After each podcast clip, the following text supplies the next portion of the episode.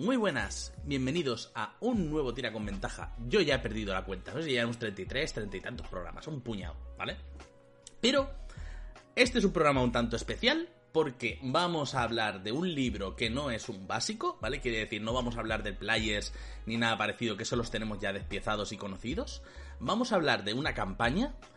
Vamos a hablar especialmente de una campaña. Esto es, hoy vamos a hablar, y ya veremos si no me cargo nada mientras saque todo aquí, de El trueno del rey de la tormenta, ¿vale? Campaña recién publicada prácticamente por Edge, recién traidita al español tiene puesto el plástico porque me lo han traído hace un rato, como aquel que dice. O sea, ahora en un rato le quitaré el plástico con vosotros para que veáis un poco.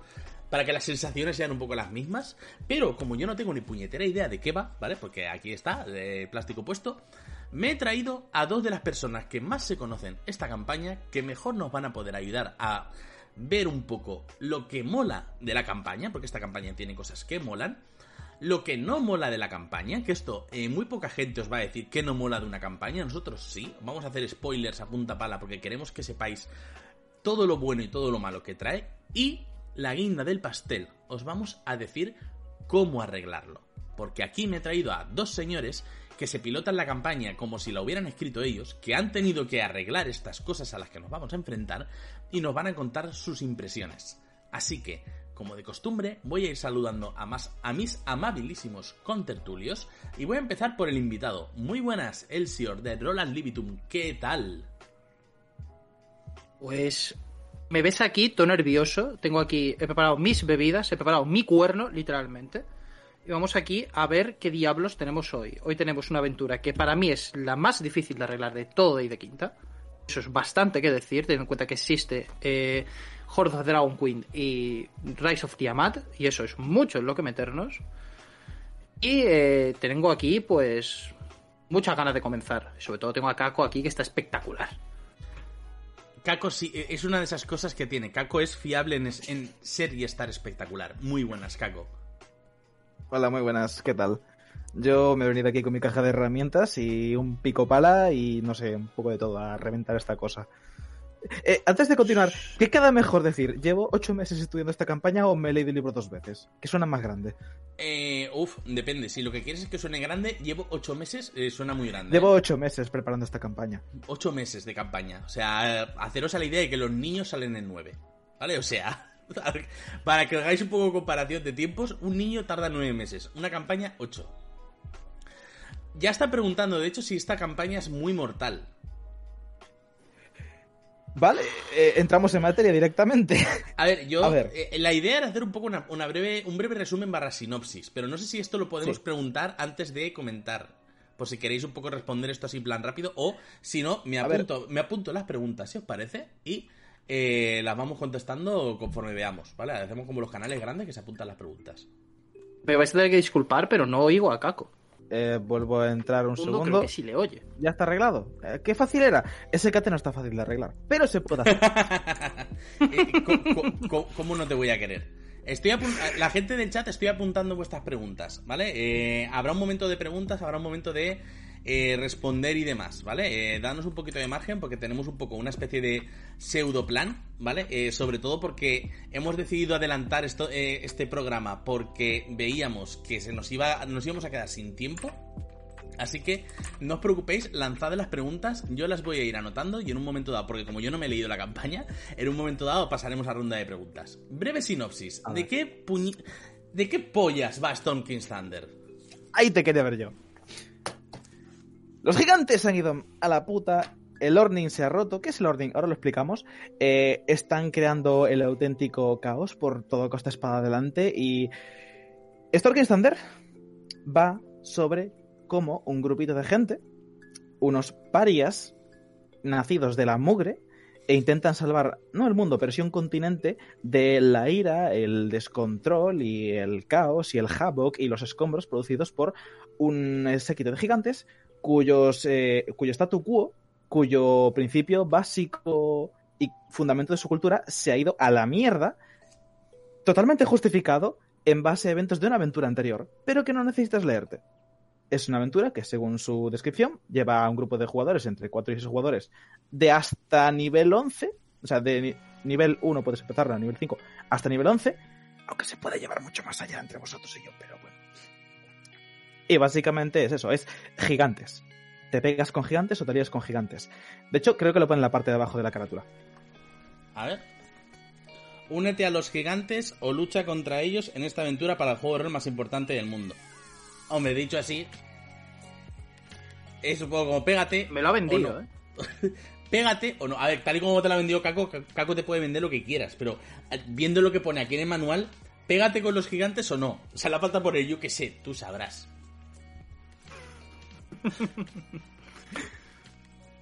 Básicamente, aquí el podrá dar mucho más insight, el que sí que la ha mastereado. Pero, ¿es un mortal Stalking Hunter? A ver, va de pegarte con gigantes. A ver, voy a. Voy a hablar de una cosa sencilla, y esto es un melón que lleva ya mucho tiempo abierto en la comunidad anglosajona, y es las aventuras introductorias de la mayoría de módulos de D y de quinta, es decir, la de Avernus, la de Storm Kings, la de incluso la de Tumba de la Aniquilación y demás, estas aventuras que te llevan hasta nivel 5 o 3 para que empiece de verdad la aventura, que Storm Kings tiene un enorme síndrome de esto, como veremos ahora después, son extremadamente letales. Pues súmale eso además que hay un par de encuentros que literalmente, según una pequeña cajita que tengo justo aquí delante en Day de Beyond, que no es nuestro sponsor, pero está aquí, eh, dice que están hechos así. Deadly Encounters. Están eh, hechos para que los jugadores, pues con un pequeño tortazo, porque también te lo dice un pequeño tortazo, pues se encuentren con un TPK en el que puedes salvarles eh, porque pasan cosas. No quiero entrar en materia porque eso son parte de las gracias de dentro de unos minutos, pero sí, es bastante complicado no matar a tus jugadores sin querer pensando que estaban preparados cuando no lo estaban. Los combates son la leche. Es decir, son los mejores combates, son los más épicos y son los que mayor escala eh, a nivel de escenario y de epicidad tienen. De hecho, si pones cualquier música metal de fondo, esto se convierte en lo mejor del mundo. A ver, es que parte de las cosas buenas que tiene Stalking Thunder. ¿Qué quieres que empecemos? ¿Por lo bueno o por lo malo? Vamos a hacer un sándwich de cortesía, que es empezar hablando de lo primero, lo bueno, después de lo malo y después cómo arreglamos lo malo, ¿vale? Una, una mezcla así un poco más o menos bien. Así que, ¿qué cosas te puede flipar eh, si te compras Storm King's Thunder? ¿Qué cosas vas a, a- a leer aquí y vas a decir, mm, dinero bien invertido, eh, saca el último de los Blink Guardian, que esto lo dirigimos ya? Vale, eh, ¿quieres empezar tú? Que tienes más trayecto con la campaña. Mm, Muy bien. Pues voy a, voy a enumerar esto de manera muy sencilla. ¿Qué tiene de bueno Storm King's Thunder? Lo primero, la premisa. Eso de ir por ahí, por toda la costa de la espada, que es otro de los grandes puntos de este manual, derrotando y frustrando planes de los gigantes, enfrentándote a ellos, conociendo su cultura poco a poco y sobre todo teniendo encuentros épicos contra criaturas mucho más grandes que tú, mm, es lo mejor que tiene el libro. Es decir, tiene un par de planteamientos muy interesantes también de cara a la narrativa, es decir, un par de toques a lo que es el lore de Re- Reinos bastante curioso, sobre todo al tema de algunos PNJs famosos que luego aparecen en otras aventuras. Eh, bastante variedad de escenarios, como se puede comprobar. De hecho, hay cinco grandes escenarios que vamos a. que van a ser como lo que se te quede en tus retinas al acabar la campaña, de los que hablaremos más tarde. Y además tiene para mí uno de los finales de campaña más climáticos de toda la de esta, aunque es un combate final arrasador, básicamente. Es. mm, ¿Sabéis esta la mítica escena de Vengadores? eh, Avengers, assemble. Pues es un poco ese, ese espíritu, ¿no? Hostia, Es decir, pues todos contra guapo. el mal mayor. Sí, sí, es increíble eso.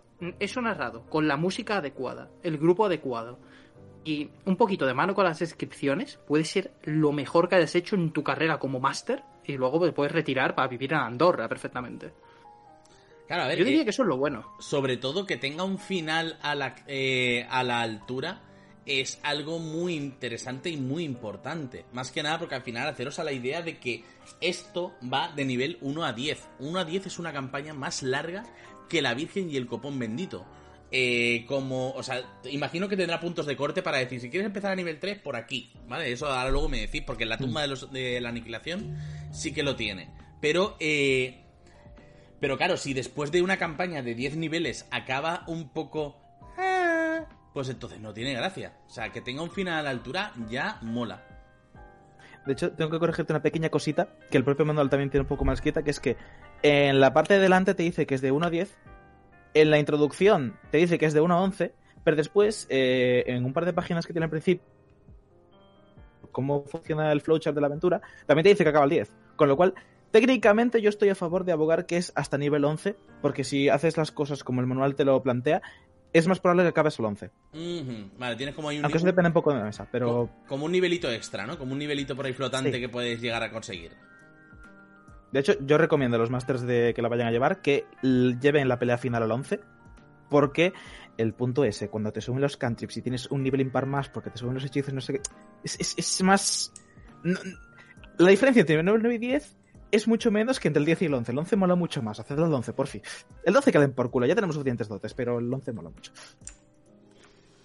Además, eh, creo que le da ese boost necesario para poder hacer los hechizos que precisamente todos los lanzadores de conjuros sueñan con hacer algún día, ¿no? Esos hechizos de niveles más altos que, joder, descargarlos contra el enemigo final de esta aventura y con todo lo que conlleva es increíble y maravilloso. Así que yo lo recomiendo, lo mismo que Kakako. Estoy completamente de acuerdo. Un poco por eh, aumentar puntos eh, interesantes, puntos positivos que tiene esta campaña, eh, tiene una cosa que no tiene muchos módulos de quinta y es que es rejugable. Y no poco rejugable. Tiene el- la batalla final o el- la escena final sí que va a ser un poco la misma, pero los finales, el outcome, el epílogo de la aventura va a cambiar radicalmente en función de lo que escojan tus jugadores. Permite elecciones de jugadores. En varios puntos de la campaña puedes escoger ir a un sitio, ir a otro, coger un NPC, coger otro, aliarte con este, enemistarte con este. Tienes varios puntos donde puedes ir haciendo alianzas, traiciones y ese tipo de cosas que condicionan a cómo vas a terminar la aventura.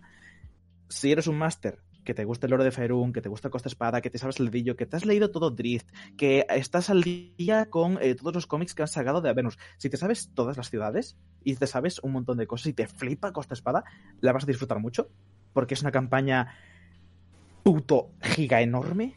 Es enorme. Es descomunal. Es abismal. Es titánica. Es una puta campaña cuyo campo de juego no es Waterdeep. No es este cachito de Barovia que está en Ravenloft. No es la península de Chult. Es Costa Espada. ¿Qué te de Costa Espada? No, no. Costa Espada. A ella. Oh. O sea, Toda la campaña es toda de Costa Espada. O sea, punto a favor, eh, tiene costa espada para dar y vender, ¿no? Sí. Mola. Eh, Precisamente ah, ahora tengo que venir yo a, a decir una cosa rápida, que es ese es su mayor, eh, su mayor logro. Y también una de las cosas que vamos a arreglar aquí porque trae problemas eso. Mm. Sí, eso al mismo tiempo es el mayor logro, pero también la más hijo de putez que tiene esta puta campaña. Sí, a ver, yo, yo imagino, eh, un poco por, alus- por alusiones que nadie me ha hecho, ¿vale? Pero yo imagino que pasará un poco como Tumba de la Aniquilación, que, eh, o sea, o incluso peor, porque Tumba de la Aniquilación es Chult, y Chult se explora muy poco en cualquier otro libro de lore. De hecho, en mi libro de lore de referencia, que es el de Reinos Olvidados de cuarta edición, Chult aparece muy poquito, ¿vale? O sea, es un cuadro, una nota al pie. Pero luego entras y te mete el lore de Costa Espada en plan de, mira, los de la Hermandad del Puño Ardiente, mira, los magos de Zai, mira, no sé quién. Y te quedas un poco como, vale, y, eh, toda esta gente, para alguien que no conoce, eh, ¿qué- ¿quién es? Los magos de Zai, ¿quién son? Mm, son muy malos. Y ya está. O sea, ya te toca un poco como hacer a ti parte de esa eh, infodump de decir, mira, eh, aquí hay un montón de gente que no conoces porque no hemos jugado ni estamos aquí eh, explicando los libros de Reinos Olvidados, pero quédate con que esta gente es mala, es buena, es... eh. Después también, más cosas buenas que tiene al respecto de eso, es que la presencia de todas las facciones que tiene Faerun, los Centarim, el puño de no sé quién, el Conclave Esmeralda, hay, todas ellas tienen implicación no directa, pero si tienes un jugador que le interese mucho tocar esas facciones, tienes muchísimas facilidades para introducirlas. Es muy fácil meter ganchos de aventura en esta, en, o sea, ganchos homebrew, digamos, ganchos hechos por el máster, eh, de cualquier cosa que atañe el lore de Costa Espada en, esta, en este módulo. Es muy fácil introducir NPCs que sean parte de la historia de tus jugadores. Es muy fácil meter ganchos de aventuras sidequests que estén relacionados con las facciones. También es muy fácil meter homebrew de ciertas facciones que no son canónicas y a lo mejor a ti te apetece que parezcan porque tienes este concepto muy chulo y con el máster adecuado y una sesión cero, una sesión cero muy bien planificada puedes llegar a hacerlas. Es una campaña que, como es tan grande, tiene muchas partes donde puedes apretar, puedes aflojar y puedes modelar más o menos. Porque no es tan estricta en algunas cosas, en otras sí. Y y esto ya por colofón, es bastante factible que si la llevas bien puedes llegar a niveles épicos. Poder hacer un endgame, digamos, inventado por el máster, que llegue a nivel 20 que llegue a nivel 17 o 20 y que tengas esos combates epiquísimos, ya no la batalla final de Avengers, sino combates extraplanares donde te pegues con dragones adultos, eh, donde tengas que ir a otros planos. Con el setting adecuado y el grupo de jugadores eh, suficientemente inmiscuidos en la trama, puedes hacer una cosa muy chula. Ezio, tú que la estás llevando, no sé cómo cuánto la llevas de adelantada, pero ¿cómo lo ves? ¿Qué has visto tú que te haya flipado en estas sesiones? Pues voy a decir una cosa, y esto más que de las sesiones, viene de la misma preparación del libro. Veréis, yo soy un máster al que le gusta mucho, cualquiera que me haya visto narrar lo sabrá, me gusta mucho eh, meter descripciones y pequeños retazos que los jugadores puedan interactuar con ellos y que dejen claro detalles de la narrativa o que mm, ambienten mucho, que dan color a la situación. Pues este libro viene con un alfabeto de los gigantes. Oh. Parece una tontería, pero esto a mí me encanta. Porque esto de... Ya no tengo que explicarles yo cómo es la... No, no, no, puedo enseñarles la runa. Oh, puedo explicarles ciertas palabras que dicen los gigantes en su idioma que significan diferentes cosas. De hecho, hay una... Las runas de la portada, a lo mejor. Eh, sí, se ven durante Oh. todo el libro, salen estas runas. Aparte, visualmente, eh, visualmente el libro es precioso, por cierto, a nivel de ilustraciones. Yo no soy artista, ¿vale? Pero, joder, las ilustraciones son maravillosas. Y eso hay que decirlo. Cuando está bien hecho, se dice. Mola. Y lo de las runas mola mucho para estos típicos másteres a los que les gusta decir, pues habéis entrado en una localización relacionada con los gigantes, unas ruinas, y veis estas runas y podéis incluso meter mosaicos. Da mucho, enriquece mucho la experiencia buscar ese tipo de detalles que el libro te, da. Te los tienes que, tienes que meterles tu ganas, pero el libro te los da. Y si eres atento, el libro no deja de dar en ese aspecto. Y eso mola. Sobre todo en su introducción, mola muchísimo esa parte. Aparte, está muy bien explicado muchas de las cosas. Y aunque haya luego temas que chirrían más adelante, la introducción está muy bien planteada y te lo explica todo muy, muy directamente. Lo que es la introducción, luego más adelante veremos. Mm. Sí, pero por lo menos arrancar arranca bien, ¿no? O sea, por lo menos el arranque es bueno. Que eso también es muy importante a la hora de enganchar a los jugadores y más en una campaña. Mm, Mm. Hablo de la introducción, no de la aventura introductoria. Ah, amigo. Vale. Sí, a, Vale. ese- a eso llegaremos dentro de un rato. Vale. Claro, que eh, de hecho, a ver, en esta mesa hay diferentes opiniones. La mía es que la aventura introductoria es lo peor que tiene el libro. Es decir, lo mejor viene a partir de la mitad. Es decir, a partir de ese momento, esa aventura introductoria que te lleva de niveles, en este caso, 1 a 4, según el flowchart, 1 a 5 si sigues otro tipo de métodos, mm, es mucho mejor esa parte de nivel 5 hacia adelante que la aventura introductoria. Aunque se puede arreglar muy fácilmente y lo puedes convertir en la mejor parte de la campaña. Sí, a ver, también es algo que, comentábamos el señor y yo eh, mientras eh, preparábamos, o sea, mientras preparábamos no hoy, sino en anteriores días, que es que eh, quizá las introducciones de, o por lo menos las que hemos tocado de las campañas de Dungeons Quinta, son relativamente flojitas. O sea, la introducción de la tumba también es un poco en plan de, pues habéis ido aquí y está pasando esto y espabila. Y es un poco como... Eh, estaría bien que me dieras motivos más épicos, guays, para darle caña. Más allá de, sí, sí, espabilo, espabilo. Pues te voy a dar una buena noticia, y es que esta aventura te puede servir como prólogo para la tumba de la inclinación. Pero muy fácilmente, y no solo te sirve como prólogo porque puedes coger esta cosa y meter guiño aquí. No, no, no. En esta aventura se hace referencia explícita a un NPC que está en la tumba de la aniquilación. Que imagino Y que... te voy a preguntar si te sirve de, si te suena de algo el nombre Artus Timber. Efectivamente sí, o sea, estaba a punto de decirlo, el buen Artus Timber, que va saliendo un poco por, por la campaña, haciendo un poco sus apariciones, ayudando, va y viene, tiene su propia trama, tiene... Me lo imaginaba porque ya la propia campaña de la tumba, y eh, os recordamos a la gente que estáis viendo que aquí estamos con eh, spoilers a tope, ¿vale? O sea, queremos explicar la mejor manera de arreglar. No voy a hacer spoilers de la tumba porque no hemos venido a eso, pero... mm, sí que vamos a hacer muchos spoilers de Storming Thunder, ¿vale? Del trueno del rey de la tormenta. Eh, pero por ejemplo en la tumba sí que sale Artus Timber y sí que te va comentando que eh, tiene un objeto de los de gigantes. Y de hecho encuentras gigantes en Chult. Breve inciso. Ese es uno de los puntos malos que iba a comentar después, que es que te van a buscar un objeto que no puedes encontrar en esta aventura porque está en Chult. Efectivamente. Efectivamente. O sea, y, que no puedes encontrar y que tampoco la tumba te da muchísimas pistas en plan de, oh sí, el anillo tiene una parte central. No, sino que realmente todo lo que ves es Arthur Zimmer. O sea, en el guion es Arthur Zimmer, corre por la jungla. Su acompañante, corre junto a él. Los gigantes, Arthur Zimmer.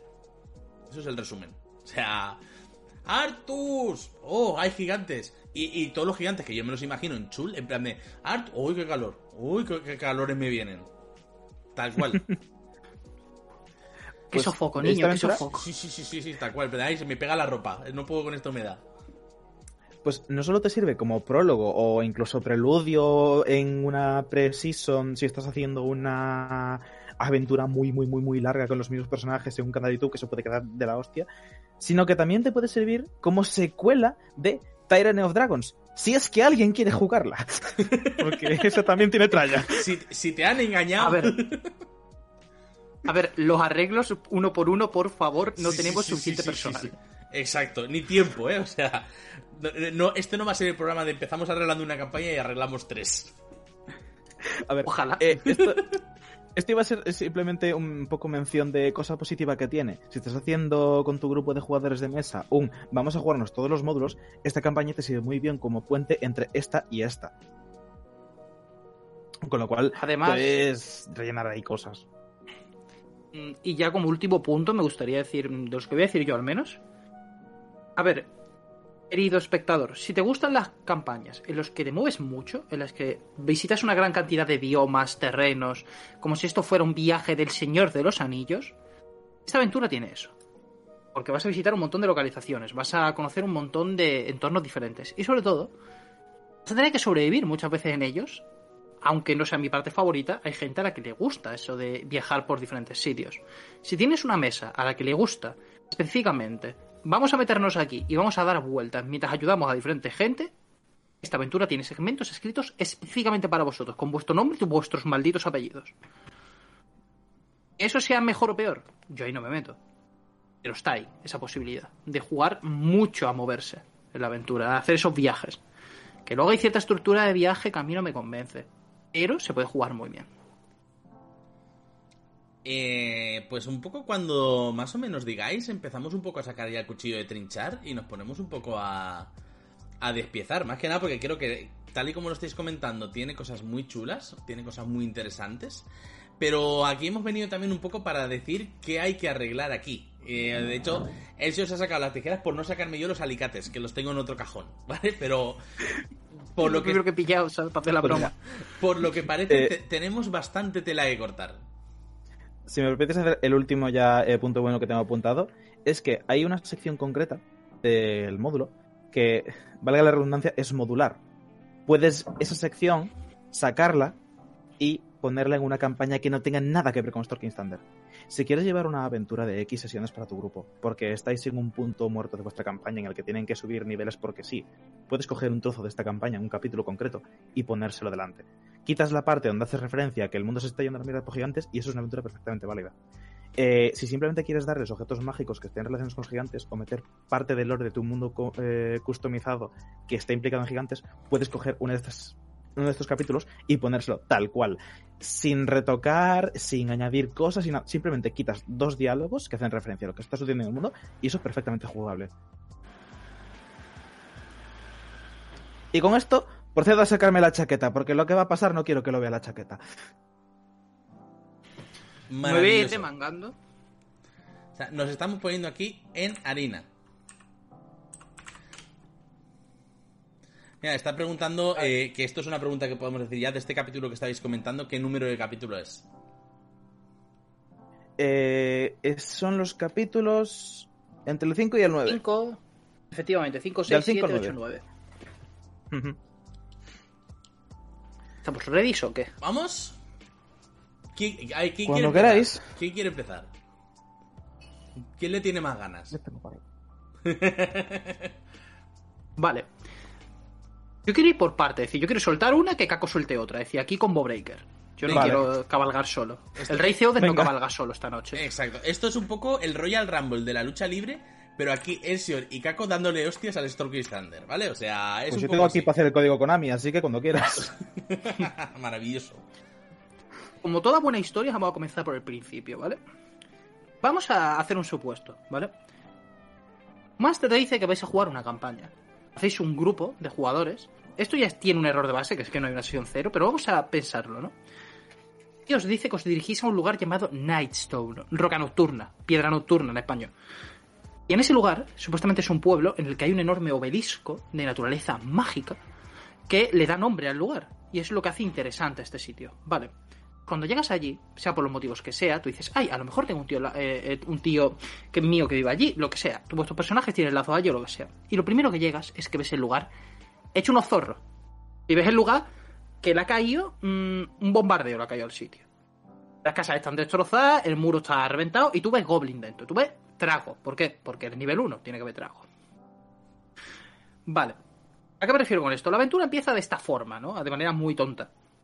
Lo que ocurre aquí realmente es que eh, primero han llegado unos gigantes de las nubes, literal, cutre como esto. Han llegado unos gigantes de las nubes en sus bugas aéreos. Han llegado, han bajado, han cogido el pedrolo, se han puesto a lanzar, a lanzar piedras para reventar las casas y destruir la poca oposición que ya había, porque tampoco es que el sitio estuviera muy preparado. Han cogido la roca, han dicho, nos vamos niños. Han cogido el de estos y se han marchado. Tú llegas tarde la fiesta. Vale. O sea, es un poco como en, en Juego de Tronos cuando te decían que los Dothrakis eran muy malos y realmente lo que hacían los Dothrakis era empujar a las viejas. Que los veías en los capítulos en plan de Señora, señora, uh, los Dothrakis, señora. Eh, sí, Más o menos. Porque, porque encima tú llegas allí y resulta que, claro, han aprovechado lo- lo- los teragoides de una cueva que hay en una esquina, han aprovechado para tomar el control del lugar y llevarse a gente para esclavizarla. Porque no me voy a poner a hablar de que en de todas las razas marinas quieren esclavizarte, no me voy a poner a hablar de eso, porque tiene tela también la cosa. Sí, sí, eso- Pero, Las cositas que ha ido arreglándose de Wizards poco a poco para sí mismo. claro, pues imaginaos, ¿no? Que este es el inicio de vuestra aventura. Vale. Imaginad que, teníais intereses comerciales, ¿no? Para, para, para Nightstone. Imagina cualquier cosa. Ya no hay Nightstone, gente. Ahora hay tres o cuatro edificios humeantes y un montón de trasgos. ¿Qué hace un grupo inteligente? Y hasta luego, Luca. Quiero decir, esto no nos va. Hay que tener una premisa heroica para comenzar esto, porque, en fin, hay veces que. mm, el sentido común, pues no es algo común en los aventureros, nunca mejor dicho, pero Mm. Leñe. Eh, se podía haber hecho mejor. Los plot hood que hay son bastante flojos, en el sentido de que no le veo yo demasiada gana al libro de que te interese demasiado el lugar. Y eso, pues, hace la primera parte un poco más lenta. Además, es una aventura rollo en plan. Primero tienes que ayudar a la gente del pueblo con los tragos. Luego tienes que seguir en ese sitio para hacer X. Tienes que ir haciendo cosas hasta que llegas a nivel 4 o 5, que de verdad empieza la campaña. Que ya es cuando ya es el, el de esto te deja jugar la campaña. Y ya pues has acabado el tutorial, ¿no? Pues Hostia. y, y no quiero decir lo que pasa ahora, porque quiero que Casco lo diga con su característica forma de decirlo, porque aparece el que para mí es el segundo PNJ más irritante y más absurdo de este, de este módulo. ¿Y sabes a quién me refiero? Sí, sí, sí, sí, lo, se lo tengo aquí. Es el tercer punto que tengo. O sea, después de es puto enorme que al mismo tiempo es una cosa buena y una cosa horrible. El segundo punto que es la aventura inicial es una mierda. El tercer punto que tengo es eh, el Uber es una tarta. ¿A qué voy con Eh, sí. esto? Sí, por favor, de- deseo, deseo saber más. Deseo saber más. Eh, esta aventura, como he dicho antes y ha remarcado muy bien Elsior, eh, va mucho de moverse. Cuando dije que ocurre en toda Costa Espada es en toda puta Costa Espada. Esto implica que tienes que moverte mucho de Daggerford, que está abajo del todo, a puto Icewind Dale, que está en Guadalajara. Y no tienes métodos rápidos para viajar hasta que no tengas círculos de transporte nivel 11. Hostia. ¿Cómo solucionamos esto? Tan pronto terminas con los trasgos y la ciudad que es completamente irrelevante, aparece un NPC que es un gigante de las nubes con una torre voladora que dice Hola, buenas tardes, me llamo... No me acuerdo del nombre del NPC, es igual. Y voy a ser vuestro chofer, ese mismo. Soy Céfiros y voy a ser vuestro chofer porque he visto unas cosas aquí en las nubes que no sé qué, no sé cuánto y os tengo que llevar porque sois los elegidos de no sé qué profecía. El máster sabe que Céfiros está grillado la cabeza porque ha estado eh, contactando con una entidad del plano astral y que el hechizo contactar con otro plano, si no pasas la tirada, te vas comiendo daño psíquico y te vuelves loco. Céfiros, el máster sabe que está loco. Los jugadores pueden intuirlo. Pero básicamente, esto es una excusa para que en el momento en el que los jugadores se suben al Uber de Céfiros y le digan, ¿A dónde queréis ir? Pues queremos ir a cualquier puto sitio. Cefirus diga, vale, vamos para allá. Os ponéis de en marcha, son X días donde estáis en la torre de este señor y de repente cuando bajáis dice, uy, pero este no, no es donde queríamos ir. Uy, qué pena, qué, cosa, qué habrá pasado, qué habrá sucedido. Ay, me da, me da el telele, me da el telele, tenéis que bajaros que me da el telele y os deja en la siguiente ubicación que es relevante para la trama. Básicamente os da un método de viaje rápido que es una puta mentira, porque te venden que puedes ir a cualquier parte, pero no es así. Además, quiero, quiero decir una cosa, y esto es gracioso, ¿vale? Imagínate tú, ¿vale? Que eres el. que eres alguien que ha sobrevivido a la masacre, ¿no? De, los gigantes de las nubes del principio, ¿no? Y tú vas, pues ya con una idea de, hostia, un gigante, los gigantes de las nubes han roto esto, son los malos. Tú de repente ves la torre y al pavo bajar en plan de, hola, ¿qué pasa? Soy un gigante de las nubes. Pues, ¿qué pasa? Pues tu grupo lo más seguro es que va a hacer dos cosas. O salir corriendo o intentar matarlo. Y ninguna de las dos cosas eh, es beneficiosa para la aventura. Porque, a ver, este tipo tiene. Es decir, la aventura no le hace un setting, no setea al personaje. No nos lo presenta hasta ese momento. No hay una pista de. Oh, y hay un gigante de las nubes que es majo. Que, y, que, y, que, tiene un buga, tiene una torre buga con un sombrero cómicamente grande de mago en la punta. Es verdad, eso es horrible. Es un puto chiste. O sea, te sí, da un sí, mapita sí. y la torre tiene un sombrerito enorme encima. Es cómico y estúpido. Porque estás lidiendo con el puto apocalipsis de los gigantes y aparece una torre con un sombrero que viene por ti. Y te dice, hola, venga, súbete que te llevo. Pero... Claro, ¿qué pasa? Es que, es que quedaba muy cutre meter al, al taxista del GTA 4, ¿sabes? quedaba muy cutre meterlo, ¿sabes? Rollo en plan, hablando, ¿sabes? De, hablando de sus cosas y tal, quedaba muy cutre. Entonces decidieron poner a Céfiros, que eh, es lo mismo. Eh, no sé si se ha guardado, pero he hecho clipazos de esto. es espectacular. O sea, el concepto detrás de Céfiros es bueno porque es darle movimiento rápido a una partida de nivel muy bajo, que recién acaba de conseguir el nivel 5, que es un nivel donde más o menos puedes empezar a pegarte con gigantes.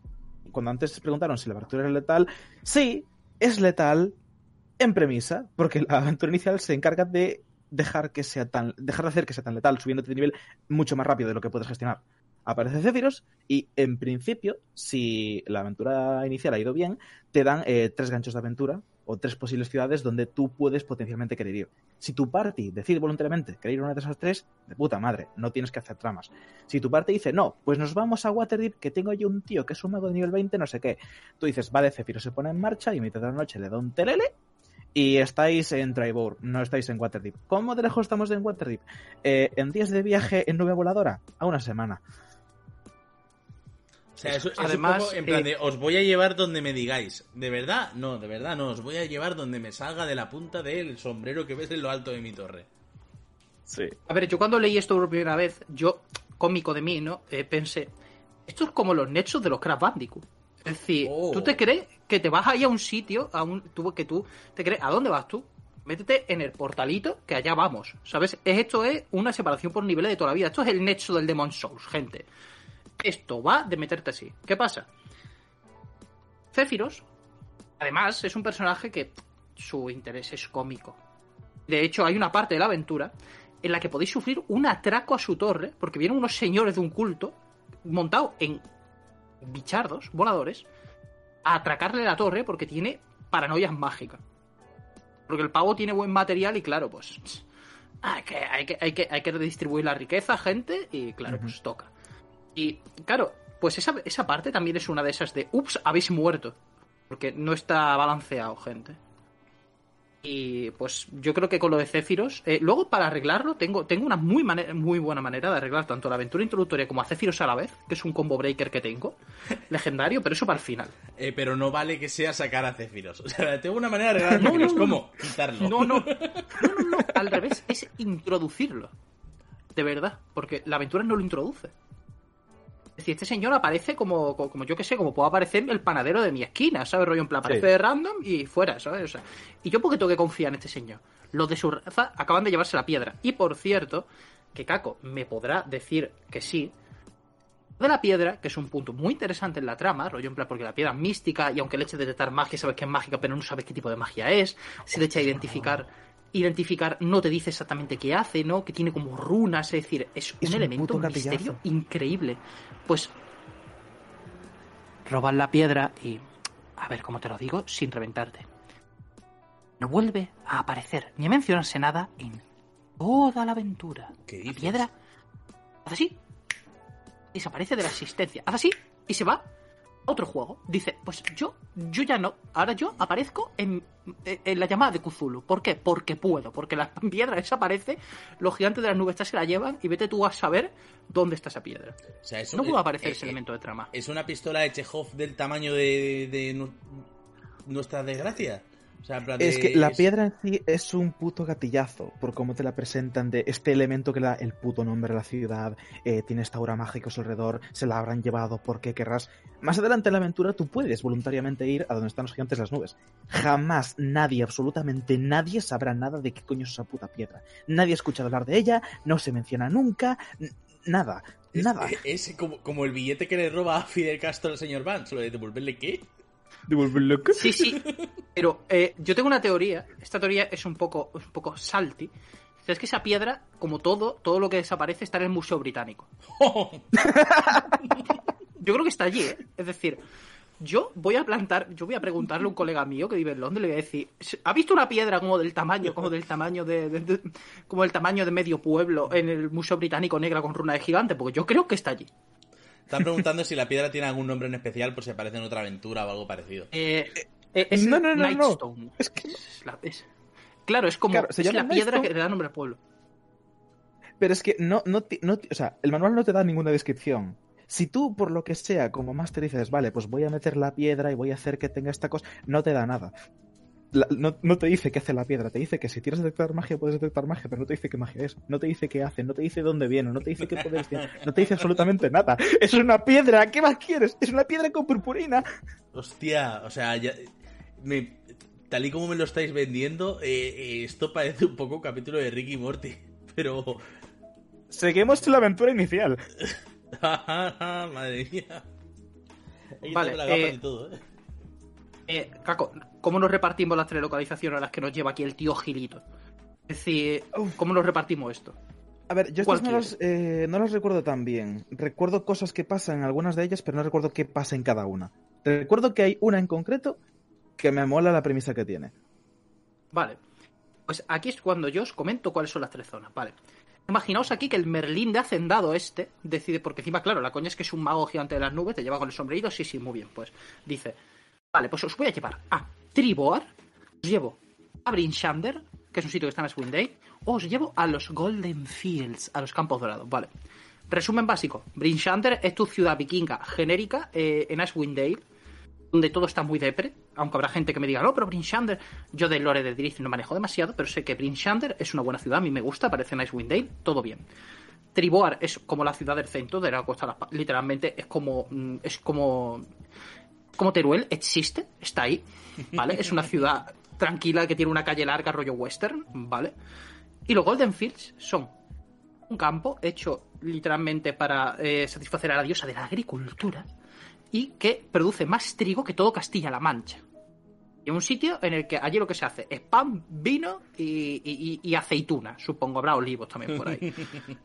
Será eso venaque, yo qué sé. Entonces, claro, pues esos son los tres sitios, ¿no? Y en cada uno de estos tres sitios nos atacan los gigantes. Es una tierra maravillosa donde solo hay camperos. Perdón. Sí. Ojalá, ojalá, chavales. Ojalá fuese eso. La fuente de los camperos infinitos.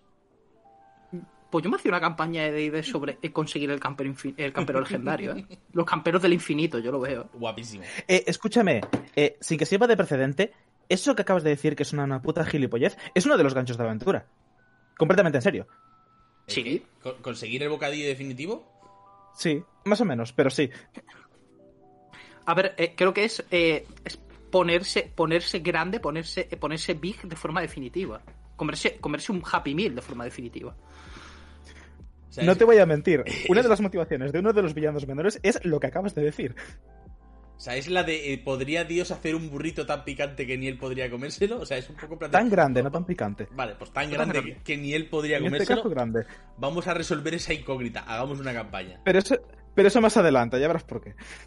Vale, pues en estos tres sitios atacan los gigantes. ¿Por qué atacan los gigantes? Pues porque aquí es cuando revelamos un poco la estructura de la campaña. Aquí es cuando. Imagina que sale aquí como un árbol así inventado, ¿sabes? Rollo en plan. La aventura empieza aquí, ¿vale? En este puntito. Aquí empieza la primera aventura que te lleva de 1 al 4. Luego llega el capítulo 2, Rumblings, Estruendos, que es donde aparece Céfiros y te lleva pues a una de las tres ciudades. Y aquí se divide en tres. Este capítulo 2, en el que te meten en estas tres ciudades, Triboar, Brinshander y los Goldenfields, eh, subes de nivel una vez más y termina en una zona que es eh, básicamente vamos a buscar una profecía, pero no nos centremos en eso. Luego viene la decisión, el camino escogido, que aquí es donde se divide en esos capítulos, en esos módulos de los que hablaba Caco. Muy bien. Pues resulta que el motivo por el que atacan estas tres ciudades está relacionado con estos módulos. Hay cinco. ¿Cómo? ¿Habéis acertado? Cinco tipos de gigantes. ¡Wow! Me falta ser muy listo para verlo. Mm. Gigantes de las colinas, de las piedras, del hielo, del De fuego y de las de nubes, fuego de las nubes. Porque los de la tormenta pues se dejan para el final, ¿vale? Y después de eso, efectivamente, ahí Caco lo ha copiado perfecto. Esto que parece una cábala judía es la estructura de SKT. Pues luego va a un Ah. capítulo en el que tras pasar esto no es eh, esto no va a rollo que tienes que ir pasando tú uno a uno no no esto es rollo que eliges un camino y sigues hasta el final vale esto es eh, todo línea recta sales luego a un capítulo de cierre con los gigantes de la tormenta hay otras dos partes muy diferenciadas y el final sabes que es el gran estallido. Pues en Triboar atacan los gigantes de fuego. Que literalmente están de zahoríes por ahí. Eh, esto es literal eh no, no os estoy engañando. Ah, ¿verdad? los gigantes, hay dos gigantes de fuego que van por ahí con un palo buscando restos de una antigua arma legendaria mata dragones estu- eh, enterradas por el suelo con un palo que les hace Zaori. Y van ellos en plan, "Ju, ju, ¿dónde, están, lo- dónde, está- dónde están los restos? ¿Dónde están los restos? Están buscando el Minecraft, están haciendo Minecraft. Están ellos buscando. Cuando llega todo eso, pues atacan la ciudad porque resulta que la ciudad está construida encima de uno de esos. Y mola mucho, porque son dos gigantes de fuego con legiones de otras criaturas. Y mola muchísimo el ataque. Mm, mola. Mola muchísimo, es la leche. O sea, ver a los dos gigantes con el palo ese haciendo de Zauri, y ves de repente eh, orcos y, y Magmin saliendo por, por la esquina quemando la ciudad. Es increíble. Increíble. ¿Qué pasa? Es muy cómico eso de los dos gigantes con el Zauri, eso es muy cómico. Vale, eh, eso es- esa es una pregunta que os lanzo yo. El tono en el que se mueve eh, es un tono más o menos equilibrado o tiene momentos de coña que no acaban de encajar o tiene momentos demasiado serios después de momentos de coña y te quedas un poco como extrañado de por qué a alguien se le ha ocurrido meter eso. Va oscilando. Mm, No termina de dejarlo muy claro. mm. Eh, el, el mood constante que intenta presentarte la campaña es estamos en el fin del mundo, hay sentimiento de urgencia, los gigantes están acabando y arrasando con todos los asentamientos humanos, eh, esto es una pelea que viene profetizada de hace eones, eh, estamos, madre mía, esto es la quejena de vampiro. Pero después tienes al señor del sombrerito en la torre. Después tienes estos momentos de epicidad de no, no, pues vamos con los gigantes, no sé qué. Eh, gigantes de fábula, como en, en sí, los gigantes de las colinas son un puto chiste en D&D. Ya, esto no es un problema sí. del módulo, esto es en general. Los gigantes, o sea, los gigantes se siguen por una, el Orning que hemos dicho antes que se ha roto, que es una serie de escalafones sociales que dictaminan qué es cada gigante en función de su función. Y el último escalafón, que es el gigante de las colinas, eh, son Esrek. Son gente que eh, su única función es comer. Tienes los gigantes de las nubes, que son aristócratas que se dedican a buscar el conocimiento, los gigantes de la escarcha, que son putos vikingos, los gigantes del fuego, que son warmongers y herreros, los gigantes de la piedra, que son artesanos, los gigantes de la tempestad, no, del mar, que son eh, profetas y esta especie de gente super ominosa cercana a Dios. Y los de las colinas, ¿cuál es su cosa? Comen, comen mucho y van en taparrabos. Somebody once told me, ¿eh? Y además he de decir que otro detalle muy gracioso es el tema de que el Ornin se rompe, ¿vale? El Ornin se ha roto. Y como el Ornin se ha roto, los gigantes, cada uno de estas razas de gigantes, trata de en- enmendar el Ornin como ellos como cabeza, porque ahora la cabeza son los gigantes de la tormenta. Entonces ellos quieren escalar posiciones. La cosa, la, vaina, es que Amnam, el dios de los gigantes, ha roto el Orning porque se ha dado cuenta de que sus esto por el tema de Lore, sus hijos, porque es el Allfather, sus hijos, los gigantes, pues son un poco unos liantes. Y no tienen gloria, ni tienen nada, y van cada uno por su bola, y han perdido la oportunidad de destruir a los dragones. ¿Y entonces qué hace? A volar el Ornick, y ahora ustedes os lo planteéis como quiera. Y para ganarse el favor de nuevo del dios Amnam, pues cada gigante tiene un plan definitivo para conquistar el mundo y ser los mejores. Uno de sus planes es hacer el bocata definitivo. Vale, no me gusta la. O sea, me gusta la premisa, no me gusta la rotura de tono. ¿Vale? Pero la premisa en sí me gusta. La premisa esta de. Eh, he- o sea, he roto el orden porque sois un poco inútiles y porque no valéis ni patacos de escopetas. Eh, pro- probad a arreglarlo vosotros ahora. Esto, de hecho, es un puntito que quería dejar para adelante cuando fuésemos a hablar de los cinco tipos de gigantes, pero me parece bien asentarlo ahora por entrar todos en precedentes. Eh, el tema del orden es muy importante por eso, porque va escalafando a todos los gigantes, a todos. Todos los gigantes, hasta este, al inicio de esta aventura, todos sabían quién estaba por encima de quién, quién podía mandar sobre quién y quién tenía más prestigio dentro de su cultura. Como el Orni se dio la mierda, ahora todos, dependiendo de los logros que consigan, dependiendo de lo que cada uno de sus culturas entiende por lo que es ser un auténtico gigante, puede conseguir el favor del padre y ser el nuevo rey de la tormenta. De hecho, el trono del rey de la tormenta viene a raíz de que rey de la tormenta es el título que tiene el jefe de los gigantes del mar, que es el que manda sobre todos ellos. Si bien cada uno de ellos tiene su propia tribu, este señor es reconocido como todos como, vale, de todas las culturas gigantes, la del mar está por encima y este señor es el que manda, así que manda sobre todos los demás. Con esta aventura se siente el precedente de que cualquiera cultura o cualquier especie de gigante puede ponerse como la nueva predominante. Y esto va un poco de la mano de lo que se dice al principio de que puedes aliarte o enemistarte con ellos. Tú puedes, como grupo de jugadores, si quieres favorecer a un tipo de gigante, hacer que ellos sean el nuevo Orning porque te caen en especial gracia o porque tienes vínculos con ellos o porque quieres traicionarlos y conseguir el poder definitivo para reinar sobre todos ellos. Hombre, eso me mola. O sea, luego, luego habría que ver la aplicación, lo de siempre. La idea está chula. La aplicación Mm. eh, en su cabeza parecía espectacular. O sea, muchas veces pasa esto. Luego hablamos sobre esto porque te dicen cuáles son los planes de cada uno y planes alternativos y es un tema interesante. Continúa con, con esto, porfa. Vale. Eh, os he comentado el plan de arrasar Traibor, ¿vale? Ahora vamos al plan de Brinshander, ¿no? En Brinshander, ¿os acordáis de Artus Zimber? Este es ahora. No, a ver, no. Eh, Artus Zimber resulta que está en Chult. Pero los gigantes del hielo, por uno de sus planes, quieren recuperar un objeto que él posee. Para ello han hecho unas magias muy chungas. Han pedido a la red negra que haga magias muy chungas. Tienen un poco de sangre de Artus Zimber. Y quieren encontrarle. Entonces van como de Zauri también, igual que los gigantes de fuego, pero buscándole a él para conseguir el objeto que él tiene. Es un anillo. Pues, ¿qué ocurre? Resulta que uno de sus múltiples descendientes vive en Brinshander. Y la magia de esta gente, pues digamos que. Digamos que no es de muy buena marca. Es decir, es de garrafón la magia de esta gente. Entonces, claro, pues les dirige hacia ellos. Y entonces los gigantes de hielo van como unos 12 gigantes. Soltando un ominoso. Me encanta. Esta, esta escena me encanta, ¿eh? Salen todos fuera de los muros, rollo, en plan somos enormes y poderosos vikingos de largas barbas y de poderosos cabellos, con unos músculos hechos de hielo. Y Sí, eh, poned a Mon Amarth. Consejo, poned a Mon Amarth instrumental en YouTube y lo gozas. Pues se ponen todos en, en frente de la puerta de la ciudad y dicen ¡Artus Zimber! ¡Sal, da la cara destruiremos la ciudad! Pegando voces, ¿no? Es un momento maravilloso y es cuando empieza el ataque de ellos a la ciudad buscando a Artus Zimber. Es de lo mejor, es mi favorito, ¿vale? De los tres ataques es mi favorito porque es que es increíble. Ahora, también, cuando diga el último, os diré una cosa muy específica sobre la campaña, que es una de las cosas que más polémica causó cuando salió la campaña, pero eso para el final. Eso para más tarde. Pues eso por un lado. Inshander, muy bien. Pues ahora vamos a los Golden Fields. Vale, esta es la parte más cómica de todas. Vale, Golden Fields, ¿qué tiene? Pan, vino y aceituna, lo hemos dicho antes, ¿no? Es un sitio, es un templo granero. Por algún motivo es un templo granja escuela, ¿sabes? Tienen a los niños ahí comiendo macarrones con tomate. Y han visto un burro, ¿no? La típica de capta de la granja escuela. ¡He visto un burro! Y he comido macarrones con tomate. Si no lo has hecho, no he ido a la granja escuela. Ef- efectivamente. Pues resulta que tú imagínate aquello, ¿no? Pues todo súper amarillo, un mar de oro increíble como Castilla-La Mancha, como el sitio en el que estoy yo ahora mismo.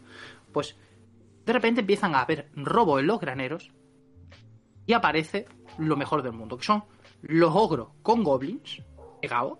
Es decir, ogros, los ogros mochila con goblins detrás lanzando flechazos y en plan y en plan asedio, totochos. Los goblins liándole y quemando cosas y gigantes de las colinas que lo que quieren es robar comida. ¿Para qué? Para hacer el bocata definitivo. Tienen que robar la comida antes. Pues esta parte es muy cómica, pero es que mola mucho el tema de los ogros con, lo- con los goblins. Imagínate un ogro rollo torre, con una construcción que parece una torre detrás, con goblins tirando flechas y lanzando fuego y liándola en plan increíble con un ariete en el hombro. O sea, yo esa mierda la compro. Hostia, lo, lo- lo voy a robar tanto para la, para la campaña de Boldor, lo voy a robar tantísimo.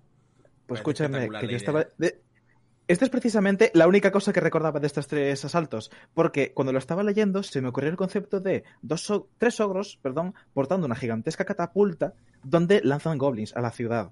Y justo me había visto eh, Mad Max la semana anterior y dije yo, ¡fua, tío! Goblins que se tiran cromo a la cara y van con dos antorchas en cada mano gritando por la vez, sean testigos mientras se impactan y causan explosiones con dinamita. Y es, que es en eso. la más cómica de las tres. Compro. Pues ahora me diréis, David, eh, Elshore, picha, has dicho que había una cosa que tenías que decir. Vale, la cosa que causó polémica. Tolkien's Thunder tiene una cosa y es que en cada capítulo de estos hay una lista de PNJs importantes, cada uno con una misión propia. Hay unos 5 o 6 por emplazamiento, cada uno con una facción propia y unos intereses propios, que eh, aparte de que interesa que sobrevivan por ciertas cosas, por temas de meter a los arpistas en el asunto, a la red negra o a quien sea, también es porque eh, dan misiones chulis, ¿no? Misiones para rellenar hueco, que luego, luego hablaremos de lo de rellenar hueco, ¿no? Pero. Y de Moses Lag, que es la parte favorita de Kako. Oh. Eh, pues Me pido que- Mouse. No, no, eso es todo tuyo. O sea, yo, yo quiero morir de risa. Y entonces, claro, pues. ¿Qué ocurre? ¿Os habéis dado cuenta de que en lo que he dicho, los encuentros son un poco brutales, ¿no? Porque entonces gigantes de hielo. Son muchos gigantes de hielo. ¿Os habéis dado cuenta de que el amasijo de gente liándola es increíble? Pues esos PNJs pueden acabar en control de tus jugadores, dándoles la ficha literalmente para que hagan cosas tienen hasta su trocito de personality traits, bonds and flaws, este típico de, de, quinta, y los jugadores pueden interpretarlos mientras se mueven por el durante el ataque, una cosa que puede ser o muy genial o puede ser horrible para el ritmo de la partida. Yo personalmente no lo veo porque es una rotura de ritmo total. De repente, esto, pues toma una hoja, toma una hoja, es como muy liada. ¿no? Mm, Pues tú tienes un PNJ, tú tienes otro PNJ, tú tienes otro PNJ. Es como muy, muy rayante, ¿sabes? Como ya te cuesta manejar un personaje, imagínate a dos. sí, y lo veo un poco como el típico minijuego de la moto de los videojuegos, en plan de esto. eh, Tenía muy buena pinta, pero luego a la aplicación práctica no tiene tanta chicha. Es una de esas ideas que Mm. sobre el papel molaba mucho, pero que a la hora de la verdad yo también pensé que, joder, esta- el hecho de poder darles eh, pequeños NPCs a tus jugadores y que los lleven, estaría muy guay. Problema, que estamos jugando un juego de rol. Si esto fuese un juego de mesa, sería la hostia. Si esto Sí. fuese un, juego de pura gestión de recursos, de vamos a estar aquí dos, tres horitas y vamos a ver si ganamos esta partida en este tablero, eso sería perfecto. Problema, es un D&D, portearlo te requiere muchísimo más trabajo. Sí. Y aquí habríamos terminado el capítulo 2 eh, Estruendos, que culmina con la victoria del grupo en estos encuentros, si sobreviven al inmenso poder de los 12 gigantes de hielo, porque no son... Aunque luego resulta que uno de los gigantes, pues como que lucha en duelo con los personajes, ¿no? Rollo en plan honorable, y los gigantes se marchan, se pierden, ¿no? Que es un- muy épico, ¿no? Y puede, puede dar a escenas muy, muy bonitas, de hecho. Porque se lo llevan en plan vikingo para luego enterrarlo y tal, y eso Oh, qué guay. personalmente es una cosa que a mí me encanta. Además, si les añades detalles culturales propiamente vikingo a los gigantes de hielo, se te queda muy, muy bien, ¿eh? Mm. Y luego, pues, termina pues con un poco hablando con estos personajes que mencionan estos PNJs importantes y luego, pues, pues metiéndose en las misiones, porque ahora viene la parte favorita de Kako. Y para la parte favorita de Kako, tiene que hablar Kako. Así que yo voy a hacer así. Y me En el siguiente.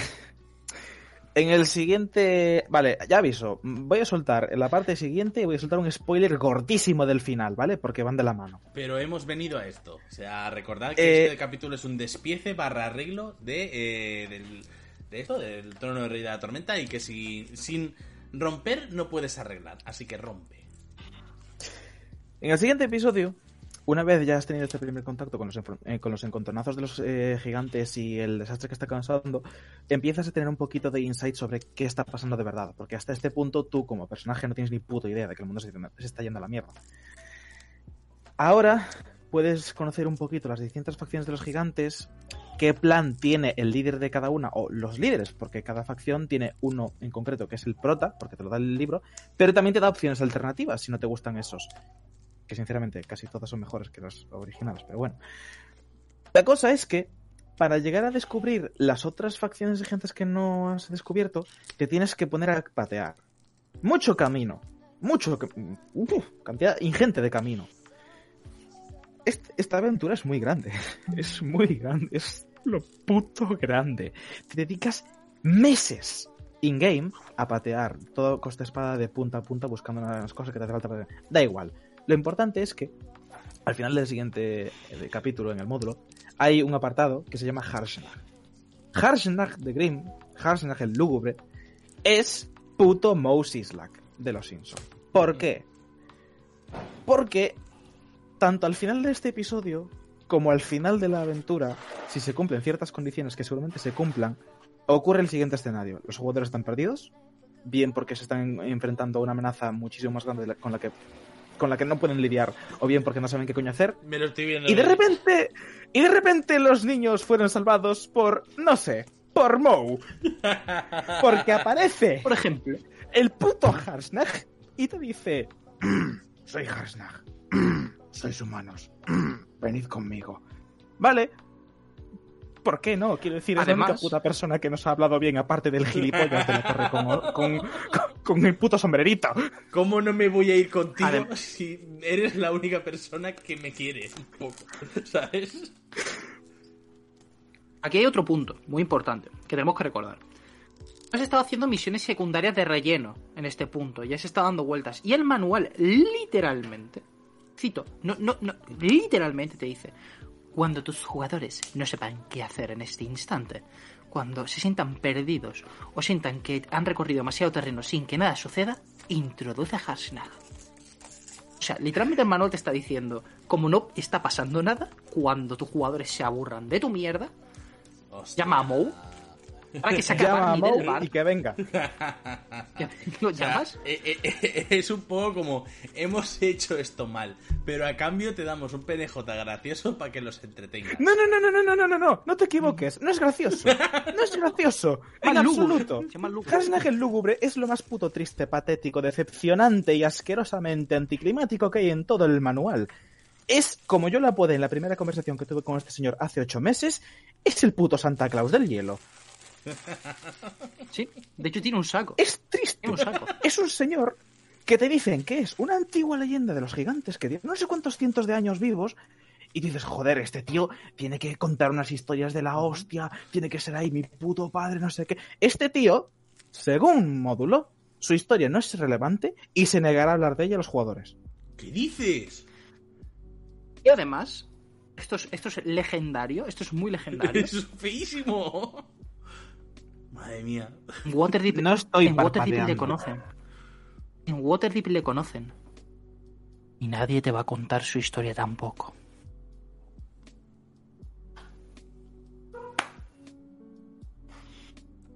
Sí, sí, sí. Es decir, en Waterdeep le conocen Sí, y me- te puedes llevar a Harsnack como si fuera tu pet del WoW a, a Waterdeep. Puede pasar. La gente le conoce. Porque es un héroe que salva a Waterdeep en, en no sé qué momento de la, de la trama. Pero es que eso no le importa ni a su padre. Madre, se me muere un primo y me da menos pena, eh, te lo prometo. Hostia. Pues ese es por qué- el. por qué personalmente es la mayor decepción de todo el módulo, que te da un personaje que es la hostia en premisa y tú, como máster, no puedes hacer nada para hacerlo interesante porque el manual te dice explícitamente que no lo hagas. O sea, todo lo contrario, te da todas las pautas para hacerlo interesante, pero no puedes profundizar en él porque no te dice nada. Y te especifica que incluso si te lo inventas, él, por cómo está diseñado, se negará a hablar de ello y el mundo no va a intentar hacer lo mismo. Es un personaje que es puto Mousisla con el traje de volar. Viene para salvar a tus jugadores al final del capítulo 4 porque están perdidos sin nada que hacer. Y viene al final de todo, cuando te pegas contra el boss más tocho, si tus jugadores son unos putos Hobos que no tienen aliados. Porque la pelea final es un puto descojone, es lo que ha dicho Elsior, es puto descomunal.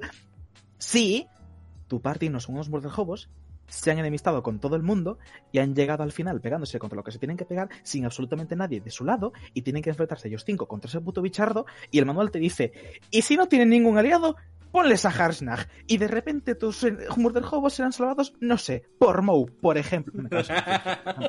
es que no me canso. Y, y, y luego, pero es que vamos, vamos al lío, ¿vale? Porque este, esta- este capítulo es, es maravilloso. A, a ni- a nivel de meme. Vale.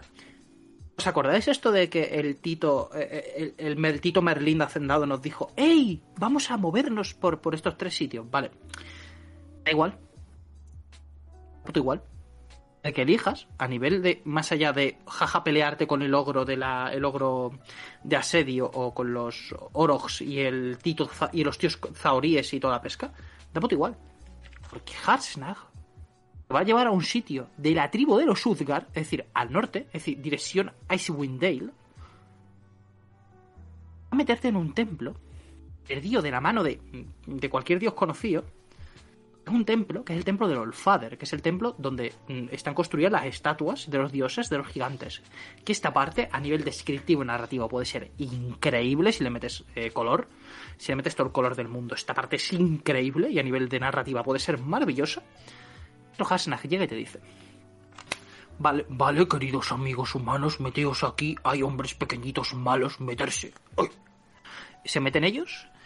Tienes una peleita con los Uzgard, con los, con los salvajes nórdicos genéricos números 85, que están ahí pues por motivos de su tribu. No tampoco, tampoco importa mucho. Vas por el templo y tras llegar al final del templo, una voz te habla y te dice, vosotros sois lo elegido. Y ahí es donde te explican, te hacen todo el infodumping de lo que está ocurriendo, porque los personajes, pues hay una lista de preguntas que pueden hacer los personajes con su respuesta, rollo en plan. ¿Qué es lo que está sucediendo? El Ornin se ha roto. ¿Y por qué el Ornin se ha roto? Annam se lo ha cargado. Y así suele ser, ese tipo de respuesta, lo cual es muy gracioso, sí. porque si lo haces en plan como el- lo acabo de hacer yo, tiene mucha gracia. ¿Soy el elegido? Sí, de verdad, sí, de verdad, sí. Entonces yo soy Es lo todo el elegido, rato. ¿no? Es que la mayor de las gracias es la siguiente, ¿no? Que os dice, vale, ¿cómo podemos parar esto y poner cada, eh, cada lord de los gigantes tiene un plan y para parar todo esto deberéis parar a uno de ellos y conseguir un objeto que portan? Hostia, pues vamos a ello. ¿Dónde están estos lords? ¿Cuál es el que, el que pilla más cerca? No, no, no, no. ¿A dónde vas? Primero has de probarte. Pero no, no soy el elegido y soy nivel como... No, no, no, no, te vas a probar aquí ahora. Mira, vas a coger De Tenéis hecho, que traerme unas reliquias que están perdidas, que unos señores de los Udgar enterraron en no sé dónde.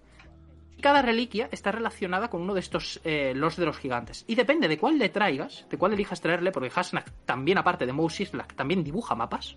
Te hace un mapa tomajo en el que te dice dónde están enterradas los sitios. En plan, porque Hasnak lo sabe todo. No sé por qué no lo desenterró él en su momento. En fin. Pues él te lo dibuja, en plan tochachi. De hecho, hay un dibujo que parece hecho por un niño de 5 años, lo cual me parece increíblemente gracioso para el personaje. Y tienes que ir ahí. Y depende de la que cojas, te dirá, eh, eh, enrollarás con uno de estos cinco líderes de los gigantes para hacer ese capítulo modular, que es lo mejor que tiene, es de lo mejor que tiene la, la de esta, es lo puto mejor, que son los planes de los gigantes, y podéis ir a frustrarlos. Pero es que encima, a ver, es que el método es gracioso, ¿vale? Imaginaos una sala con una enorme estatua en el centro, que es Amnam, como súper glorioso, en plan odiniano, muy odinel. Y los diferentes dioses de los gigantes que les dan, pues, esas razas, que cada dios está relacionado con una de ellas, ¿no? Está el Grolantor o algo así, que es el de los gigantes de, las colinas, que comía muchísimo. Está luego, y, eh, está luego, ¿cómo era? Surtur, que es el de los gigantes de fuego, etcétera, etcétera, ¿no? Una especie de Ymir, que es como el gigante de él, etcétera, etcétera. Pues tú por ahí. Es que tú le traes la reliquia, la pones y la estatua hace. Ni, ni, no, ni, no, no, ni. Como el de Legend of Zelda. Literal, porque ahí tú te metes en el hueco que deja y te cuenta cuál es el camino. Es decir, la estatua te cuenta, a modo de esto mental, el personaje que se ponga ahí, el camino más cercano para llegar a ese Lord gigante. Hmm. O sea, ni te lo dice, ni te. O sea, es como. Ahí. De repente el personaje dice. Por ahí. Vamos, venga. Irá que esto no le interesa a nadie. Y así termina esa parte. Joder. Pero es que Hasnag tiene. Claro, Kako, ataca con lo de Hasnag, porque esto es lo mejor del mundo. A ver. Uf. Es que también quería puntualizar el hecho de que- lo del tema de las reliquias, porque hay dos formas de llegar a este punto en la aventura. ¿Te acuerdas que he dicho que te tiras meses pateando? Tú puedes, puede llegar a suceder que te encuentres con uno de esos túmulos, que te pegues con los bárbaros y cometas arqueología, el peor crimen de guerra británico, y consigas una de esas reliquias. No sabes qué coño hacen y o bien la tiras o bien te la quedas. Y después descubres para qué sirve. O bien puede suceder que exactamente lo que he dicho ahora Llegas allí, pero sin la reliquia, y te dice Harsnak, tenéis estas. Espera, no me jodas. ¿Era el puto cráneo de cuervo que dejamos allá? Sí. Me cago en la Ahí hostia. vas, Venga, atrás. Eso feísimo. Y puedes llevar más de una, que es la parte buena. Sí. Si te tiras todos esos meses dando vueltas, puedes llegar allí con 25 putas reliquias, las tiras todas y vas diciendo, vale, sabemos los planes de estos 25 líderes gigantes. Pero alguna se repite, o cosas por el estilo. Ujú. Sí, La se cosa- repiten. La cosa es que después, cuando ya has terminado de hacer todo el foreshadowing de lo que va a suceder ahora, eh, hay un encuentro que está scripteado.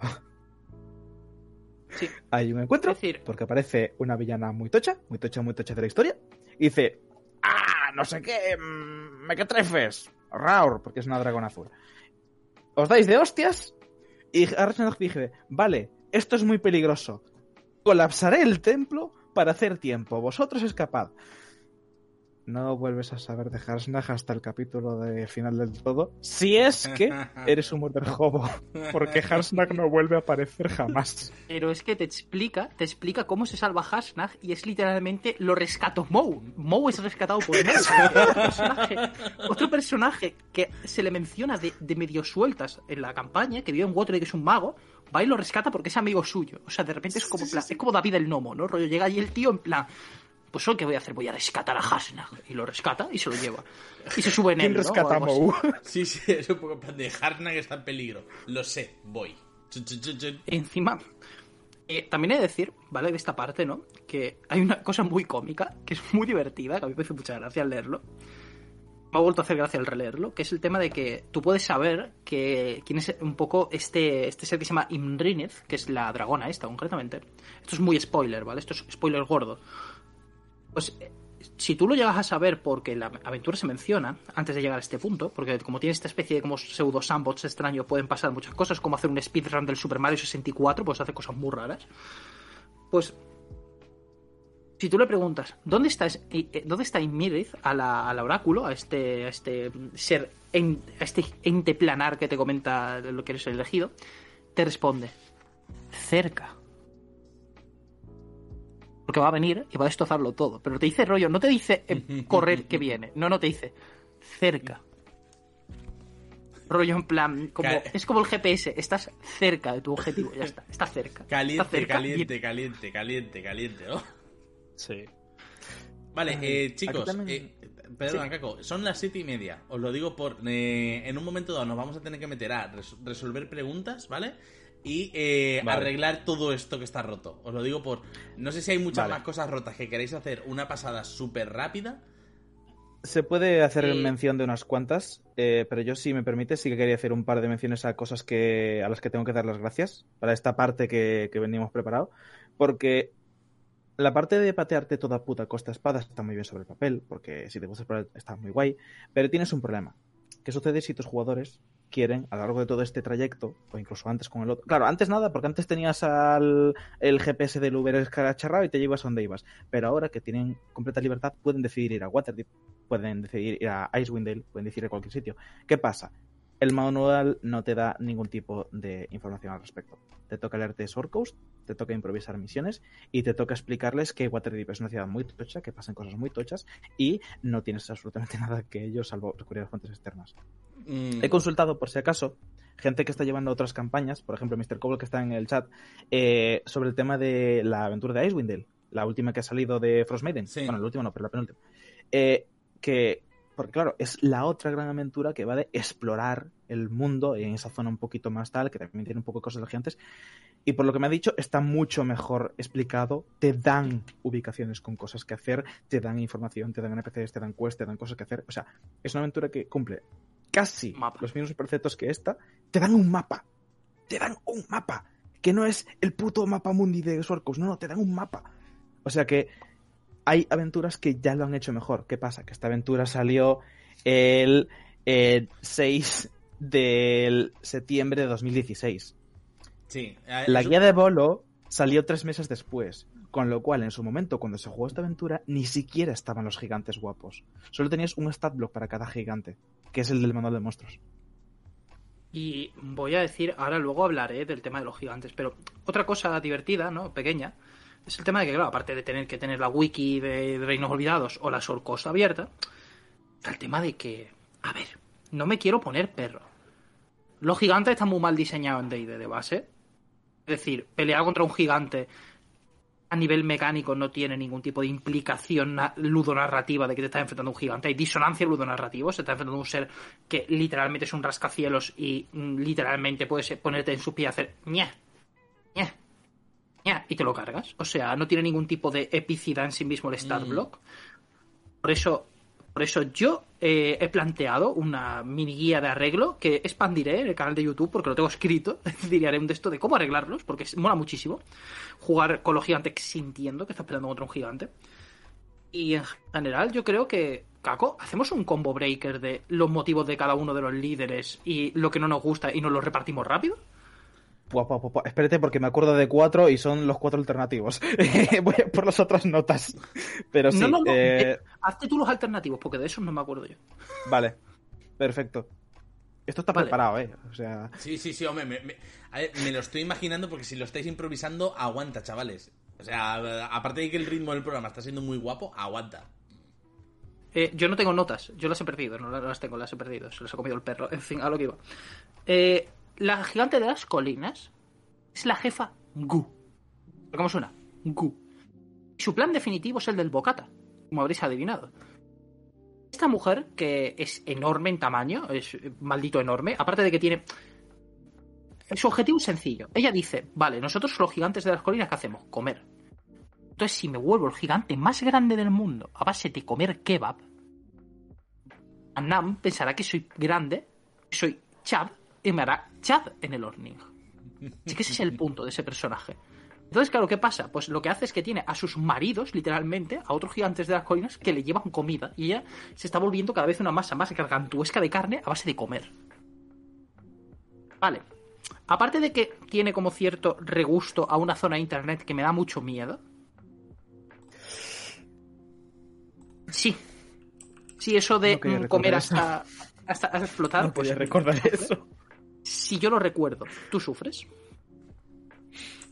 Y, tal, es el motivo más tonto, es el motivo más cómico, es el jaja big grande comer, ¿sabes? El Big Mac aquí. Y ya está. Ese es el motivo que tiene. La aventura está chula porque te pegas con sus maridos, te pegas con ella y tal, y eso está chulo. De hecho, hay una subtrama de que una giganta despechada porque su marido se ha ido con la jefa Gu, eh, os ayuda, si la conseguís convencer y tal, os ayuda para luchar contra ella, porque es así como. tiene su, su gracia, ¿no? Porque es como. Yo antes molaba en, en mi, en mi clan, pero claro, llegó ella y ahora ella es la que mola, así que te voy a ayudar a deponerla. Y tiene su gracia. Ahora es cuando yo le voy a decir a Kako que diga el alternativo de los gigantes de las colinas, porque de cada uno hay un alternativo. Ay. Eh, el gigante de las colinas. Eh, o sea, me gustan mucho los alternativos por dos motivos. El primero porque son más interesantes. El segundo porque hay algunos que pueden dar guiños a Darkest Dungeon y Darkest Dungeon me flipa. Un gigante de las colinas, eh, jefe de guerra, que tiene una bandana de intelecto, que recordamos que es un objeto que te pone la inteligencia en 19, que está haciendo rituales chunguísimos que puede transformar a la gente en cerdos. Y en el Darkest Dungeon hay un puto boss que es un amasijo de carne enorme que tiene partes de cerdos. Y hay un montón de tribus de hombres cerdos raros que tienen una especie de cultura satanista súper horrible. Eh, básicamente es- es- ese es el alternativo. ¿Qué pasa? Que los alternativos te los ponen un parrafito así, en un margen, y son cada uno dos líneas, con lo cual no tienes stat blocks de nada de lo que vaya a decir yo. Resultado, me gusta más el alternativo. Es mucho más interesante. Además, puedes hacer como la cosa cómica de que es el gigante, este es muy grande y tal, es muy tocho, pero es súper inteligente. Porque con 19 de inteligencia eres un mago bastante capaz, ¿eh? Mm, luego, mm, me gustaría ir a los gigantes de fuego, ¿vale? Los gigantes de fuego están buscando un arma legendaria matadragones. Porque ellos piensan que reestructurando ese arma, creándola y manejándola, ascenderán en el Orning. De hecho, su jefe, del cual no recuerdo absolutamente el nombre porque soy un maldito patán, lo siento mucho, gente. Es el Duque Zanto, el Duque Zeus, algo Eh, así. Duque Zalto. El Duque Zalto eh, tiene planteado esto de forma que lo que quiere es eh, recuperar este arma para que Amnam esté contento, que de hecho es el que más sentido tiene, porque Amnam se cabrea porque no matan a los dragones. Es el más legítimo de todos. Y básicamente tiene eh, su plan es robar un elemental de fuego que nutre una ciudad de la infraoscuridad. Toma ya. Es un plan muy, muy interesante. Porque es un plan que requiere cabeza, es un plan en el que él no va a rollo en plan ¡Uah! y lo roba, no, no, sino que tiene planteado una especie de heist, una especie de asalto a la ciudad con aliados suyos. Y si roba eso, tienes que ir a recuperarlo. Y eso es increíble. Imaginaos ríos de lava por todas partes, eh, los gigantes de, de fuego eh, con la barba llameante, peleando con esas armaduras negras, eh, todo este rollo así como posindustrial, súper chungo, y de repente está ahí el Duque Zalto preparando la máquina para encenderla. O sea, Pues tiene pinta, ¿eh? Tiene Increíble. pintaza. Tiene pintaza. Hmm. esto como un combate, con el ritmo que tienen los combates. El combate contra el Rey Traso en el Hobbit es increíble. Súper épico, moviéndote por todas partes, haciendo. Es, es la, es la leche y es de lo puto mejor de la aventura. Paco, infórmame de cuál es el alternativo. El alternativo es un poquito peor. Eh, De hecho, es no interesante. Es simplemente una duque es agente del fuego que está pagando a jefes de guerra Hobgoblin para raidear eh, asentamientos al norte. Simplemente es pago a gente que son unos putos warmongers para ir por aquí y arrasar campamentos y causar el caos. Porque son esclavistas. Y los En esclavistas. este caso, punto, y- y punto los- para el manual. Y los esclavistas siempre tienen pocos motivos. O sea, en plan de, soy- somos esclavistas. ¿Y qué hacemos? Esclavizar. ¿Y con los esclavos qué haces? Hmm. No sé. O sea, ya- yo tenía un objetivo que era esclavizar. Interrogantes, profit. Eh, sí, sí, stonks, porque me hacen lentejas. Sí, sí, sí, sí. Luego vamos, si no me equivoco, al de los gigantes de, de- de hielo. El Jarl de los gigantes de hielo, cuyo nombre tampoco me acuerdo, pero es un nombre así muy nórdico, ha retomado una antigua fortaleza de los gigantes de hielo que estaba en decadencia, ha esclavizado a dos dragones blancos mm, bastante grandes, adultos, si no recuerdo mal, amenazándoles con matar a sus crías, a sus huevos, y su plan es raidear toda, es decir, hacer a saqueos, al más estilo vikingo, saqueando con enormes barcos que ha recuperado en esa fortaleza. Imagina barcos dracares, dracares gigantes, o sea, increíble. Y van saqueando la costa de la espada, específicamente la parte de Icewind y van buscando en Berinshander el anillo que le permitirá, el anillo que porta actualmente Arthur Zimber, que está en Chult, lo cual es otro gatillazo bastante curioso, porque este plan jamás llega, puede llegar a completarse, al menos en la campaña, a no ser que lo introduzcas tú, traer el invierno de Juego de Tronos, básicamente un invierno que nunca se acabe y que congele el mar. Ujú. Porque así dice que Amnam les probará que ellos son los mejores, haciendo que el mundo sea como ellos son, como su, como el, como el Ymir este los hizo a ellos. Así que es increíble, a mí me encanta esta parte por, por la carga cultural vikinga de un montón de gigantes en plan. Y aparte hay un encuentro muy interesante que puede ocurrir en el barco. Insignia de este hombre, en el que hay un dragón atado. Literalmente tiene un dragón ahí atado, al que utiliza como, como si fuera Daenerys en Juego de Tronos, en plan Dracarys, lo utiliza de esa forma, y lo tiene guapo. encadenado al barco. Sí. Es la hostia. El alternativo es bastante peor, pero porque es cómico. Que es que un Jarl gigante de la escarcha está utilizando un Horde of the Dragonkind, que es el puto peor objeto legendario que existe, para atraer dragones a su, a su iceberg y cargárselos. Básicamente está farmeándose los XPs para subirse la, la profesión secundaria. Ah, vale. Muy bien, joder. Que de luego. Sí.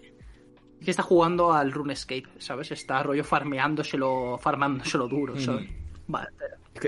Eh, Eso sí, tengo que darle un punto a que es el único puto eh, eh, método que he encontrado en todas las fuentes que hay que hablan de D&D para hacer que Lord of the Dragonkind sea un objeto útil, porque es un objeto legendario que está aquí para con la mano y el ojo de Vecna y es una estupidez. Es un objeto estúpido, que simplemente es como... ¿Y qué hace? Atrae dragones, ya está, punto. No hace más. ¿Pero los controla? No. Entonces estás diciendo que un dragón viene hacia aquí. Sí. Ah. Eh, luego vamos con, el, con los gigantes de las nubes. Este motivo se me parece muy tonto. Porque no tiene nada que ver con lo de la roca al principio, ni tiene que ver con nada. Básicamente es, ellos están tratando de desenterrar artefactos mágicos de la época de los dragones y de su propia época, del Imperio de Historia, el imperio que tenían los gigantes antiguamente, para hacer magicosas chachis, porque tampoco es que tengan mucho que decir. Mm, Básicamente vamos a hacer nuestro rollo que hacíamos siempre, pero más agresivos. Es decir, bajando de, lo- de los bugas estos castillos que tenemos, rollo de las nubes, en plan que parecemos Son Goku encima de la nube y ¡chu! volando a tope, pero farmeándonos los objetos mágicos que toca, que toca farmeo. Toca, toca viernes de mi macheo, ¿sabes? Se tienen que hacer, se tienen que hacer sus builds mágicas. Un, abrazo, un abrazo a Seijo, que no hay programa en el que no lo mencionemos. Eh, Seijo, Mm. guapo. Es que a mí los viernes de mi macheo me encanta, entonces claro, pues tenía que hacer la broma. Se están haciendo ahí sus builds de sus builds de mago y claro, pues necesitan objetos mágicos para, para el para el late game que si no no no ganan, ¿sabes? Se lo tienen que farmear. ¿Y cuál es el, alternativo? Me parecía que era muchísimo mejor. Eh, eh, eh. Un, ah, un, um, un gigante de las nubes magos está planeando lanzar un hechizo apocalíptico utilizando una gigantesca roca de obsidiana como componente material. Entre paréntesis, ver capítulo 1, Nightstone, cerrar paréntesis. ¿Os acordáis de lo que dijimos antes de que no volviese en, en el manual? Pues no vuelve a salir en el manual porque la otra única puta mención que hay es en el prólogo, que solo lo lee el máster. Hostia. Y además, eh, es una de estas alternativas que no tiene que pasar. Supuestamente el libro está hecho. De hecho, literalmente no hay información sobre lo que hace la roca ni nada tampoco. Porque lo que te dice estas dos líneas de, ah, pues si quieres puedes hacer que la roca aparezca aquí. Y la roca, si no, en el Museo Británico. El punto. Tal cual. Eh, ¿Qué nos queda de jefes, chicos? Eh, Pues nos uno. queda el último gigante y después vamos a arreglar cosas. Sí, eh, vamos a darnos un poquito de caña porque son Vale. las 8 menos cuarto, eh, 8 y cuarto como muy tarde, podremos acabar el SEOR, 15 minutos te puedo robar. Perfectamente. Vale, perfecto. Pues La Los- última. El último gigante que nos queda es el gigante de las piedras, el gigante de las rocas. Esta gente tiene una concepción muy rara de la vida, básicamente piensan que sus galerías debajo de la tierra son el mundo real y el mundo debajo de la, es decir, el mundo superior, el mundo normal, la superficie, es el mundo de los sueños para los gigantes de las rocas. Son artistas y son gente muy, muy sensible y muy, muy espiritual. ¿Cómo se traduce en esto? Con un genocidio. Vamos a destruir cosas porque la Zane, la Zane ha decidido que, claro, eh, a Nan les ha echado porque el- la superficie, que era el reino de los gigantes, está lleno de asentamientos de humanos, así que de, de humanos y de otras razas. Así que vamos a hacer destruirlos todos. ¿Por qué? Porque puedo.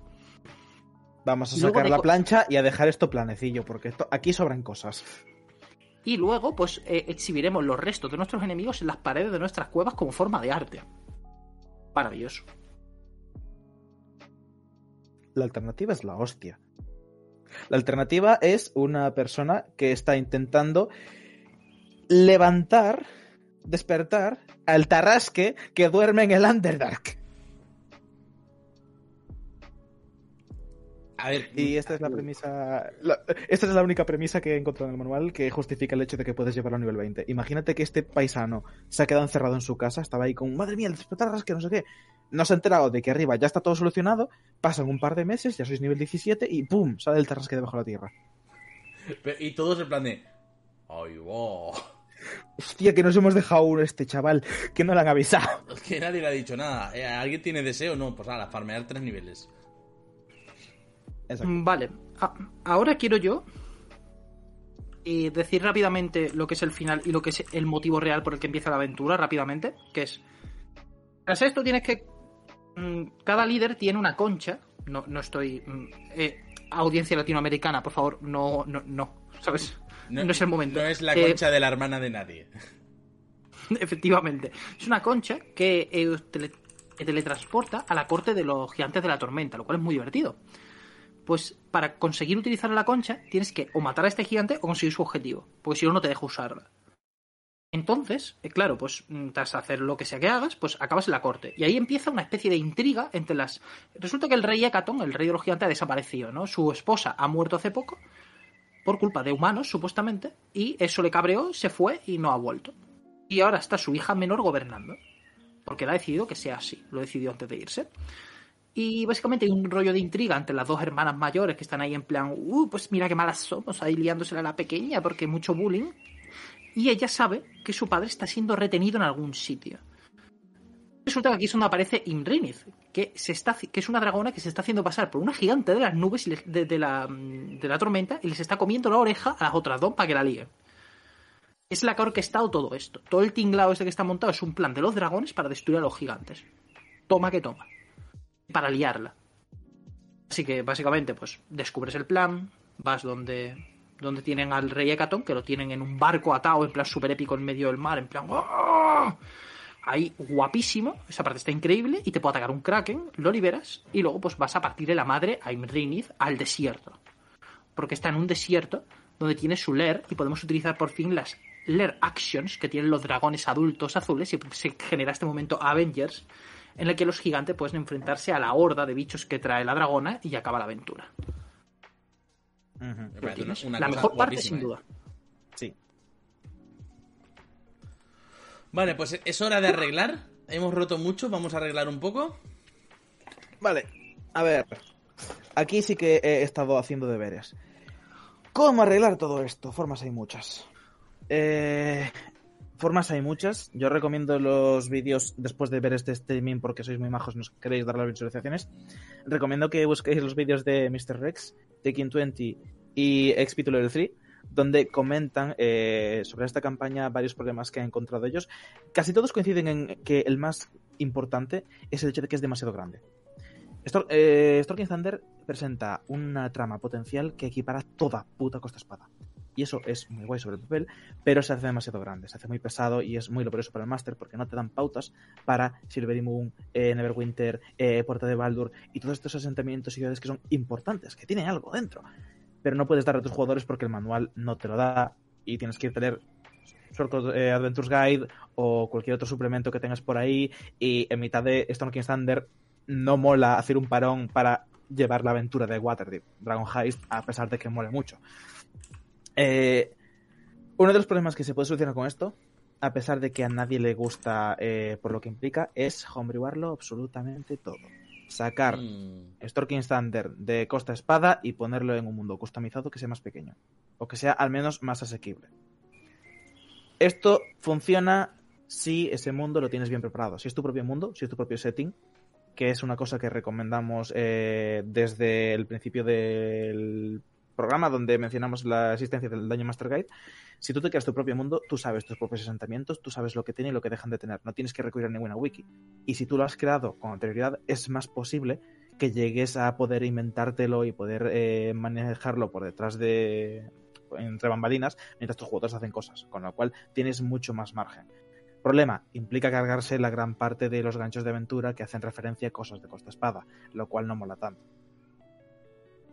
Otra cosa que también eh, arregla mucho esto, y es mi solución personal, sudar del eh, esquema que te da la aventura, darle la vuelta, cambiar unos capítulos por otros y ponerlo en Day de Modern. Porque soy así, porque me gusta llevarlo en Day de Moderno y dije, Fua, ¿sabes lo que molaría? Tener Ubers. Porque tú puedes decir, vale, tengo que irme hasta Guipúzcoa desde Sevilla, pues me llamo Uber y voy para allá. Y no tengo que estar seis putos meses caminando por el desierto hasta que encuentre la puta reliquia. De camino vemos por ahí unas ruinas jeroglíficas con un mirador eh, turístico, paramos, nos echamos unas fotos, hostia, aquí huele a magia, vamos a ver qué pasa. Un momento, señor, bajáis, cogéis la reliquia, os piráis y seguís. Y en dos días estáis en el puto sitio. Pero eso porque a mí personalmente me gusta mucho de moderno, ¿vale? Sí, sí, a ver, eso entiendo que entra dentro de las cosas que a ti te flipan, pero no son necesarias. Aunque el punto Claro. de D&D moderno mola porque mm, te implica que puedes meter al señor Quitanieves. Exacto. Elsior. Otra- Sí, perdón, Mm, que, que que vaya cambiar un Caco, poco- ha dicho. Sí, sí, sí, sí. Ah, eh, otra cosa que también me gusta mucho de, de esto, hacer que los jugadores empiecen conociendo a la familia real. Hacer que, un, en vez de la aventura prólogo de nivel 1-5, haces que los jugadores, por gancho de trama, por lo que sea, conozcan la familia real antes de los eventos de que dan lugar a la muerte de esta señora y al reinado de la chiquilla y que su padre desaparece, todo eso. Haces una pequeña aventura donde los jugadores conozcan estas cosas, ya entren en materia en esos niveles 1-5, entendiendo qué es la cultura gigante, cómo funcionan, cómo dejan de funcionar todas estas cosas, los mandas con un gancho de aventura random a tomar por saco, a llevar una carta a no sé quién, y cuando vuelven, ya está todo el tinglao montado. Está la dragona aquí haciendo cosas, están los otros gentes haciendo tal, y en el camino de vuelta es cuando se enteran de que el rey ha desaparecido, la reina ha muerto, todas esas cosas. ¿Qué te da esto? Te da el hecho de que tus jugadores ya tienen un motivo, ya tienen justificación para querer hacer cosas, porque ya tienen un poquito de precedente. Si a mayores en una sesión cero, que es recomendable no para esta, sino para todas las campañas que vayas a hacer, ya sean módulos o no, has conseguido que tus eh, personajes sean jugadores que tienen implicación en los gigantes, ya no que sean la build más óptima para matar gigantes, sino que tengan inspiraciones, eh, personales, eh, objetivos que implican a la cultura gente por el medio, ya sea buscar un artefacto o hablar con un X gigante que se llevó a mi hermano hace muchos años, no sé, cualquier cosa. Si consigues que tengan cierta implicación en lo que es la cultura de los gigantes, vas a pasártelo mucho mejor con esta campaña, porque no vas a tener que meter con calzador elementos de la trama que a lo mejor a ellos les obstaculizan si lo que quieren es hacer el drama, que es la mejor forma de jugar de IP, y dedicarse a hablar sobre su backstory y sus cosas eh, profundas de personaje. Además, según esa idea que comentas, un gancho de aventura perfecto sería un grupo de jugadores que eh, esto se puede decir por un motivo o por otro, que son heraldos de estos gigantes, de los diferentes tipos de gigantes, y se unen muy al rollo de cuando juegas una partida de Juego de Tronos, ¿no? Que cada uno es una casa y se une y tal. Pues que fueron heraldos. Los gigantes, eh, aunque son unos bestiajos, tienen una cultura y a veces hacen tratos con gente. De hecho, los gigantes de fuego suelen hacer tratos con, con gente de la infraoscuridad. Es un lore. Mm. Así que podría ser muy interesante que en este supuesto que pone Kako, el grupo sean un grupo de heraldos de los diferentes tipos de gigantes. Pues yo soy un heraldo de la 100 de los gigantes de la roca. Y eso se ve en la personalidad del personaje, en el rollo que lleva, etcétera, etcétera. Pero yo soy un, yo soy un heraldo del, del Duque Zalto, no sé qué. Y soy un Drow, no sé qué. Que prefiero estar con el Duque Zalto que con los putos Drow, no sé qué. Y ese tipo de cosas, ¿no? Mm, mola. Podría ser muy interesante ese tipo de, de cosa para lo que plantea Kako. Yo, por otra parte, planteo una cosa más central en el manual. Vale. ¿Cómo arreglar esto? Eh, versión corta. La aventura introductoria no comienza con la destrucción de Nightstone. Los personajes empiezan en una Nightstone hecha. Los PNJs están definidos y tienen sus labores y tienen sus cosas. El lugar está bien, funciona. Los personajes a lo mejor han ido a estudiar la roca, por ejemplo. Han ido a, ayudar al, con un problema que hay de orcos que se comenta en los bosques. Han ido a cualquier cosa. Y se pasan un poquito de tiempo allí, hasta subir a nivel 2 o lo que sea. Les mandan a lo del bosque de los orcos, por ejemplo, y se tiran unos días fuera. Pues de repente, mientras están allí, ven cómo se acercan los gigantes y lo destrozan. Para cuando llegan ya es demasiado tarde. Tenemos aquí dos cosas. Primero, un drama de la leche. El tema de se han cargado este sitio en el que nosotros estábamos, teníamos una cierta pertenencia. Deja de subir un par o dos de niveles, un par de nivelitos. Deja que la gente se flipe con la gente que hay ahí, que conozcan perejotas que les diviertan, que compran, que venden, que hagan cosas. Y cuando eso reviente, va a ser la leche. O los personajes van a tener ganas de ayudar de verdad. Van a tener ganas de ir a la cueva de los goblins, esto donde han secuestrado a sus amigos, y rescatarlos. Van a tener ganas de salvar a la gente que está en la ciudad. Van a tener ganas de seguir adelante. Y esto enlaza con Céfiros. ¿Y si te digo que Céfiros es un mago muy interesante? ¿Y si te digo que Céfiros puede polimorfarse? ¿Y si te digo que Céfiros puede estar en el pueblo estudiando la roca convertido en un humano? Mm. Ser ese mago excéntrico. Y antes, que llegó un día al lugar para estudiar la roca. Y a lo mejor el mago del grupo habla con él bastante para estudiar la roca. Y dice, pues verás, la roca la estudio yo. Y él es capaz de leer las runas de la roca. ¿Por qué? Porque tienen que ver con los gigantes. Va seteando poco a poco, setea su personalidad, setea su forma de ser. Y cuando todo reviente, Céfiros, cuando salves a todo el mundo, Céfiros se revela como lo que es de verdad. Soy un gigante de las nubes y he estado haciendo todo esto desde distante. Sé que está pasando esto, podemos arreglarlo. ¿Queréis venir conmigo? Hostia, me gusta mucho. Claro. Todo desaparece. Se va todo. Todos estos problemas hacen. Fuera. Todo el inicio se convierte en algo mucho más personal para los jugadores. Se Orgánico. convierte en algo. Yo lo veo perfecto. Además, Sí, es sí, que sí, encima. Yo, yo lo tengo escrito así, lo tengo, lo tengo en un trozo y de hecho en un. Puede ser que lo convierta en un vídeo de YouTube explicándolo al detalle cómo se hace, porque a ver, la aventura tiene más trozos, como el tema de que hay un problema diplomático entre orcos y elfos y tal, y eso se puede convertir en un gancho de aventura muy divertido. Es decir, Hmm. imaginaos todo eso bien hecho. Tenemos drama, tenemos un setting de personaje, el personaje está presentado a los jugadores y a lo que es la campaña, y encima funciona. Todos esos problemas que teníamos al principio desaparecen y dejan la parte buena. Sí, el sombrero sigue estando en la torre, es muy ridículo. Pero ya no es Merlín del Hacendado, ya es Céfiros. Ese mago que te ha estado ayudando, que te ha estado hablando. Es un personaje interesante. Me gusta mucho, me gusta mucho, sí, sí, sí. O sea, como idea me parece... eh, me parece algo que probablemente yo eh, haría, pero a lo mejor no tan bien planteado como lo que estás comentando tú.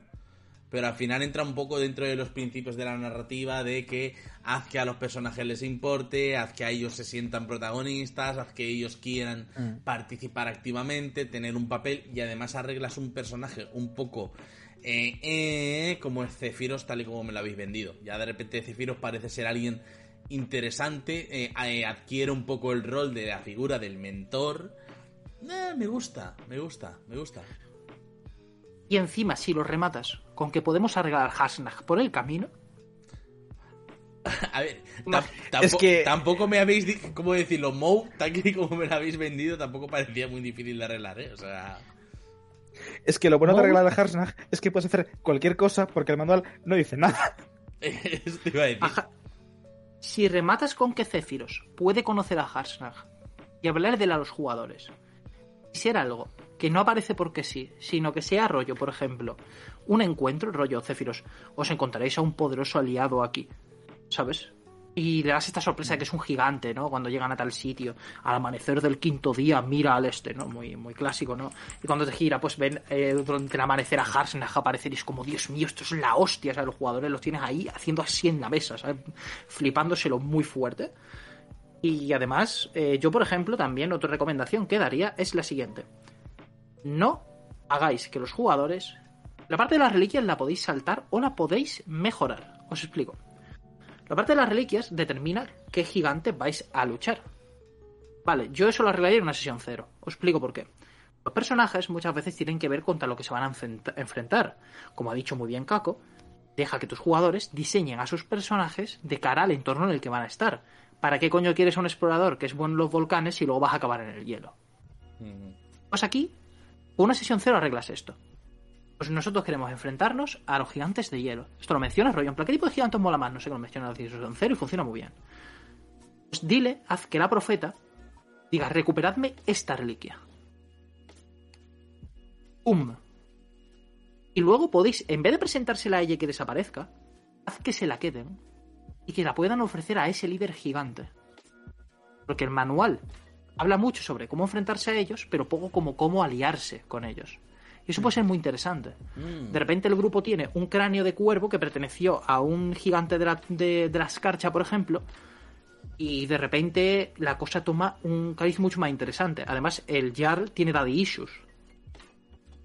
Esto es una cosa mm, que se menciona, es decir, el Jarl tiene problemas con su ancestro porque no se considera digno, no sé qué, y de repente llegarle a la reliquia y tal, podéis convencerle de que no haga esto, de que hay otra forma, que hay algo que está pasando, y se lo podéis decir, se lo podéis explicar, y eso puede ser increíble. Llegar hasta el mismo Jarl es un reto increíble, porque es complicado llegar hasta el Jarl. Imagina que llegáis ahí y pasa un poco como la escena esta del Señor de los Anillos, las dos torres, ¿no? Que está Gandalf tirando hacia adelante en el trono hacia el rey Theoden y están los demás luchando contra los gigantes, no sé qué, parándolos. Y de repente dice, yo tengo algo que puede ayudarle, mi señor, no sé qué. Y sacan la reliquia y tal. Eso puede ser flipante. Me gusta, me gusta como escena, ¿eh? Me parece una escena muy poderosa. Eh, voy a responder, si me lo permites, una pregunta que acaban de hacer en el chat sobre si vemos interesante rescatar la piedra de alguna manera. Eh, yo tengo apuntado en las notas de, de revampeo de la campaña eh, el tema de la idea alternativa del gigante que estaba intentando hacer un hechizo apocalíptico para destruir el mundo, no sé qué. Hay un Reddit que me gusta mucho, que es Meow Magic, Meow como de gato, y es un señor, bueno, creo que es un, que es no binario, que hace hechizos homebrew de nivel más arriba que el 9. Y son Oh. hechizos que implican rituales con tiempos de casteo de varias semanas, varios casters, implican sacrificios muy tochos, pero son hechizos muy tochos. Uno de ellos, de hecho, es la destrucción de este mundo y la creación de un mundo nuevo. Es la renovación por completo, que es algo que se habla mucho en la cultura nórdica nuestra, no la del manual, Sí, que sí, supongo que también. El Ragnarok y todo El eso, vaya. Es un gancho que puedes meter muy fácilmente con la trama de los gigantes, teniendo en cuenta que se basan mucho en esa cultura. Y de hecho, uno de los componentes que puedes meter si quieres meter este hechizo apocalíptico, del cual el manual no te da pautas, con lo cual te lo puedes inventar, fliparte y sacar la movida de ánimo que tú quieras, puedes poner que uno de los componentes sea precisamente una piedra que esté tallada por runas gigantes que tengan no sé cuántos años de antigüedad. Porque conseguir un diamante que valga no sé cuántas mil piezas de oro es fácil. Pero conseguir objetos que ya sean muy concretos, que tengan un poder latente, que tengan mucha más historia, es mucho más complicado. Entonces, en ese caso concreto sí que veo factible rescatar la piedra. O, otra cosa que no hemos hablado, pero que también es muy puntual de la partida, los objetos mágicos que da este módulo son la hostia. Porque tienes putas runas de los gigantes que tú puedes colocar en objetos. Tú puedes coger una piedra que tiene una runa no sé qué, que es una runa antiguísima de la hostia, pegarla en tu espada completamente mundana y de repente tu espada es una lengua de fuego. Que haces así con el mango y saque una llamarada. Qué Y eso lo te da el manual. El manual también te da un artefacto que me parece descojonante, que es el puto trono de Irmskull o una cosa así, que es un trono volador que tiene cuatro calaveras de dragón azul que puedes comandar si eres digno del propio trono. Puedes hacer que la piedra sea un artefacto similar, que si tú eres digno de dicha piedra y consigues dominar el espectro del gigante que, la- que late en ella, puedes recurrir al poder de la piedra para hacer algún tipo de magia titánica de te transformas en huge y consigues estas cuatro rasgos de gigantes, cosas por el estilo. Mm, maravilloso, Caco. Me gusta. Sinceramente, la parte sí. de la roca me encanta. Mm, yo quiero dar otra recomendación extra, ¿vale? Es, esto va a ser como un pequeño sneak peek del tema de los gigantes cuando saque el vídeo para YouTube, para, el canal. Vale.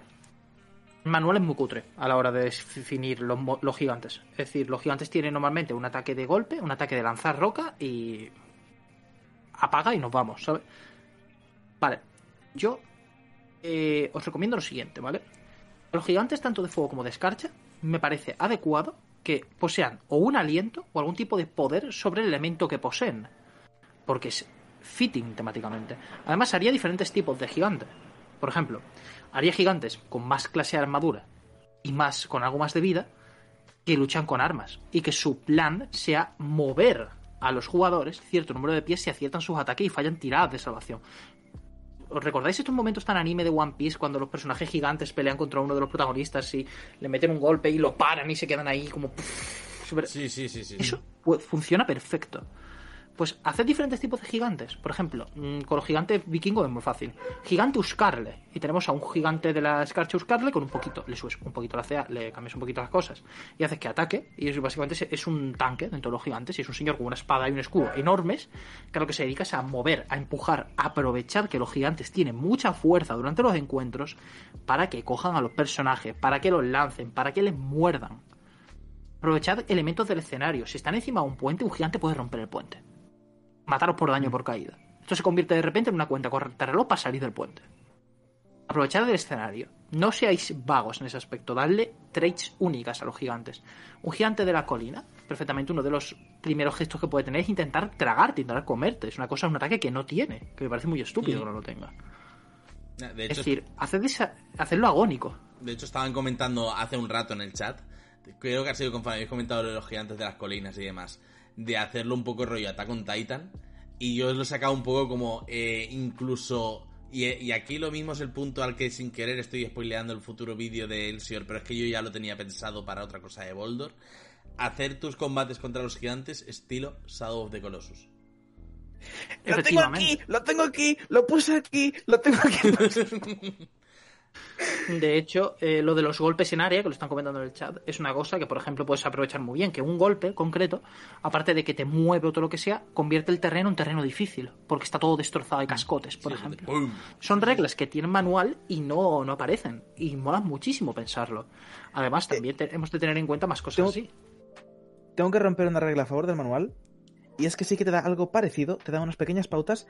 Al final de todo, en uno de los apéndices, cuando te aparecen las fichas de los NPCs Ah, que hemos sí. dicho antes, aparecen un par de, de pautas, rollo opciones alternativas para gigantes, y te da como cuatro o cinco ataques que son icónicos de gigantes, que uno de ellos es precisamente lo que comentabas, lo de lanzarlos lejos. Otro de ellos es pegar un pisotón y sentarte encima del, eh, del personaje. Cosas por el estilo. Pero son 4 y 5, son súper vagas y no tienen toda esta chicha ánimo que estamos diciendo ahora. Exacto. mola más. Pero, si quieres algo que esté cotejado en el manual, está ahí al fondo. Exacto. Eh, La opción por lo menos te la dan. Que hubiera sido ya feo del todo que no te la dieran. O sea que. Y, y también, por ejemplo, os voy a dar una idea, ¿vale? Esto es una idea para, para jugarlo. Imaginaos a un gigante de fuego con una cadena totocha tener algún tipo de perro, lagarto grande de fuego atado y lo suelta en medio del combate. Eso. Le planteas eso a tus jugadores y tus jugadores van a decir, este es el mejor combate que hemos vivido en la vida. Y eso es la portada del Players, tal cual. Eso es la portada del. Players. Que es un ¿En gigante la de hielo puta ese. portada del Players? No, de hielo no, de No. fuego. Es de hielo. No, no, no. Ahora, la duda. No, en el- porque en el interior Lleva- te lo dice. En el interior te lo dice. ¿Dice que es de fuego? Sí. El rey Snurre de los gigantes de fuego no piensa tolerar que Sí. seres inferiores permanezcan con vida, por lo que llama a los abusos infernales para que le ayuden a limpiar su hogar de visitas indeseadas. Sí, sí, O sea que ¿Es sí, lo mismo? eh, te, te lo da el propio manual. Pero no hay un rasgo de gigante que lo haga. Así que hacedlo. Exacto. Hacedlo. Es decir, decir que invoca X eh, sabuesos infernales y los llama. A Un, un zumbío con el cuerno. Por ejemplo, los gigantes de hielo podrían hacerlo con lobos o cosas así, o con osos gigantes. Mm, Sí. Darle un poco ese toque espectacular. No nos estamos enfrentando a goblins, nos estamos enfrentando a criaturas que cambian el transcurso de la historia cuando aparecen. Que tus jugadores se sientan partícipes. Ese es el punto. Además, por favor, añadid una regla concreta que si un jugador dice que le ataca en el ojo un gigante y saca suficiente daño, que le rompa el ojo. Le rompa partes que le corten dedos. Es muy, es muy Shingeki no Kyojin, pero aquí no le gusta eso. Sí, y, eh, al final lo puedes resolver tan fácil. O sea, no requieres de muchas más reglas, es lo que decimos siempre. Y al final eso lo resuelves con una ventaja-desventaja y ya tienes algo. De hecho, hay otra cosa que también quiero decir al respecto de esto, y es que por cómo salió esta aventura, que salió seis, o seis meses, no, perdón, salió tres meses antes de la Bolos, todos los gigantes guapos que están en la Bolos aquí no están. Porque no existía la Bolos. Pero vosotros, ahora que tenéis la Bolos, o que podéis acceder a ella si usáis el código de descuento, no sé qué, no sé cuántos, No, eh, no, no lo tengo aún, estamos trabajando en ello. Estamos trabajando en ello. Si conseguís la bolos y usáis todos esos gigantes super tochos que son muy icónicos, el gigante de fuego que lleva dos escudos, el gigante de la tempestad que puede ver el futuro y tiene hechizos de rayo que son temáticos, el gigante de las colinas que es putísimo enorme, más enorme, todo ese tipo de cosas, eh, traedlas a este módulo que os vienen bien. Y el módulo no las trae porque no podía, está chiquito. Exacto. Y por último, pero no menos importante, a la hora de la. Esto ya es- creo que es la última que voy a decir para no reventarme el vídeo. Reniz es un, es un villano muy interesante. Es un villano que recuerda mucho al rollo este de la intriga. Darle más papel en la historia en, el, en puntos concretos. Por ejemplo, haced que cada gigante, cada lord, tenga una especie como de grima, lengua de serpiente, que le dice cosas, rollo por parte de Imrirnith que se, se contempla en algunos casos, porque en lo de hielo hay uno. Hay un tipo que es en plan grima que le dice cosas al Jarl, ¿no? Rollo en plan y tal. Pero hacerlo algo que se presente durante la aventura, hacer algo que sea interesante. Que intenten, por ejemplo, si tú vas a hacer una alianza con este gigante, que el tipo diga, no, no, no, no, no, no, no, no, no, mi señor, no, que estos vienen a matarle, no sé qué. Eso hace que, aparte de tener más asco a Inrinith, hace que se note su implicación, porque Inriniz, aparte de estar en la corte eh, chillándole a la niña, ¿sabes? Como digo yo de coña, eh, no está haciendo nada. Si está en plan, sí, eh, eh, mata a Harsnag, eh, no lo mata. De hecho, sobre Harsnag, es decir, si, durante, si hacéis lo de que aparece Harsnag en el templo, queridos másteres, haced que Harsnag pague un precio para sobrevivir ese encuentro. Que pierda una mano, que pierda un ojo, que pierda algo. Y haréis que cuando vuelva, los jugadores, si han tenido relación, hacer que Hasnag sea un poco más abierto, un poquito más cariñoso, y eso, darle un poco el toque este de señor nórdico puto amo. Y cuando eso ocurra, cuando Hasnag pague el precio, los jugadores van a querer coger a Inrinith y retorcer el pescuezo 50 veces. Haz que Inrinith se meta con ellos, porque si no, entonces la batalla final no tiene ni la mitad de chicha. Haz que se meta con ellos, haz que le rompa la familia en algún momento, haz que se entere de quiénes son, haz cosas. Es un dragón azul enorme, es súper inteligente. Mm. Coño, métele ese toque. Ya está, eso es todo lo que tengo que decir. Sí, sobre todo es darle un poco más de tridimensionalidad a la gente con la que te vas a juntar. Ya que te vas a juntar con tres o cuatro personas que no te quieren matar, coño, hazle que sean un poquito cariñosos. Chipi. Vale, pues chicos, eh, ronda rápida de responder preguntas. O Caco. ¿querías, ¿querías hacer algún cierre con alguna idea más o respondemos preguntas así a fuego? Eh, no, lo mío ya está tocado.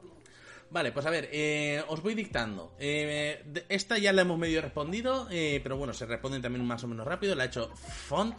Primera pregunta, ¿qué tan mortal es? Es un poco lo que hemos hablado. Hay gigantes, ¿cómo no va a ser mortal? Luego, eh, Rod Roin Rainbows. Eh, en esta campaña los PJs hacen algo o simplemente ven el mundo pasar. Entiendo que se refiere un poco a las acciones que hagan, decisiones, etcétera. Hmm. Es un poco lo que hemos comentado. Si lo mastereas bien en el punto en el que haces que tus jugadores puedan llegar a aliarse con los gigantes, puedes cambiar por completo el cómo funciona su cultura. Con lo cual, dependiendo. De hecho, lo que he dicho antes, esta aventura es rejugable porque puedes coger varios caminos dependiendo de por dónde tires y por qué gigante vayas. Con lo cual, haces cosas Sí que es cierto que hay muchos raíles en algunos puntos concretos, porque te necesita verlos para que vaya a No puedes saber el templo si no está Harsnak por cosas evidentes, eh, pero sí que las acciones que desempeñan tus jugadores dan lugar a conclusiones. Y de hecho es Mm. recomendable hacer un pequeño epílogo con cómo quedan las cosas después una vez todo se resuelva. ¿Qué Mm. gigante queda en el poder? ¿Cómo es esa ceremonia donde el padre de todos le da la corona del rey, de no sé qué? Ese tipo de cosas, eh, sí. Eh, Elohir, ¿valoración inicial de la campaña sin modificar? Mm, ¿En numérico? Sí, vamos a poner, vamos a ponerle una nota del 1 al 10, como si fuera un examen. 7 de 10. Tiene muy buena. por- nada más que por la premisa, ¿eh? No porque la aventura sea buena, porque luego pierde punto a muerte. Es la premisa. La premisa es lo que vende, chavales. Storm Thunder es una aventura que cuando la leéis, si tenéis un mundo propio, vais a hacer una campaña sobre gigantes increíble. Y con un poco de trabajo, como ya he comentado, puede ser la mejor campaña de D&D quinta hasta la fecha a nivel de epicidad. No será Water y Dragon Heist a nivel de social, de trama, de intriga, ni va a ser, eh, por ejemplo, yo que sé, Estrada a nivel de terror gótico y de sentimientos y de emo, pero va a ser la mejor a nivel épico. Sin modificar, Sí. 4,9. 4,9. Oh, estricto, ¿eh? Porque tiene el potencial para ser la campaña más épica de todo D&D, por lo que implica, pero es que es un coñazo. Así que como tiene el potencial, y a mí eso me lo decía mucho en el instituto cuando estaba estudiando, 4,9, por joder. Vale, pero recordad que luego con todo lo que os hemos explicado podéis ir a la revisión de la nota y conseguir el aprobado, ¿vale? O sea, eso siempre queda No ahí. conseguir el aprobado, conseguir el 10. Porque si lo hacéis bien, esto es como tiranía de dragones. Tira- el tiranía de dragones, algún día voy a hacer un vídeo sobre tiranía de dragones. Tiranía de dragones, si lo arreglas, es increíble. Pero hay que tener ganas de arreglarlo. Hay que tener muchas ganas de arreglarlo. Hay que coger muchos detalles culturales y, por cierto, hay que hacer los deberes con los gigantes y poner las runas. No seáis cutre.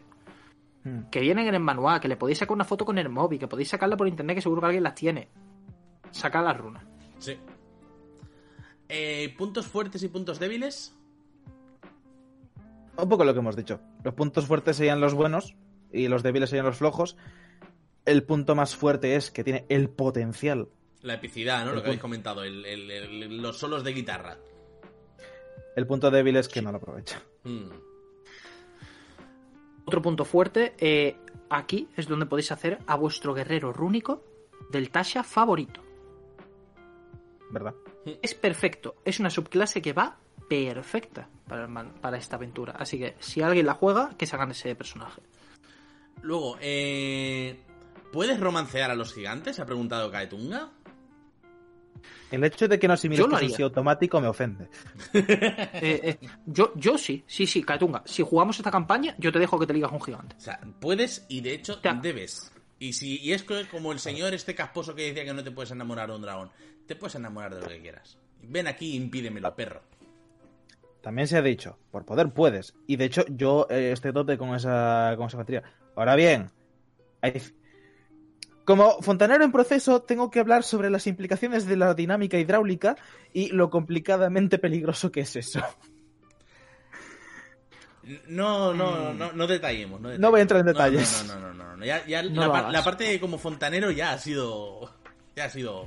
Ya nos veíamos los puntos. Eh, preguntad a Mr. Cobol, eh, ¿qué tal bien explicado el Orning? ¿Se meten en materia de dioses y cultura gigante? Sí. Al Sí. principio de todo te explican bastante bien qué es el cómo funciona, dónde está cada uno y te dan eh, como cuatro o cinco parrafitos sobre cada uno de los eh, jefes gigantes para que sepas de qué va su rollito. Además, eh, os voy a dar un pequeño punto, tip. Eh, la introducción es maravillosa. Explican muy bien el rollo de los gigantes. Y además os voy a comentar una idea que me dio un amigo sobre el tema. Y es, si podéis cambiarle un poquito el rollo a los gigantes de las colinas, de que van en taparrabos. Y si hacéis que sean como gente, pero grande. Es decir, que pueda haber caballeros gigantes de las colinas con espada, sería increíble.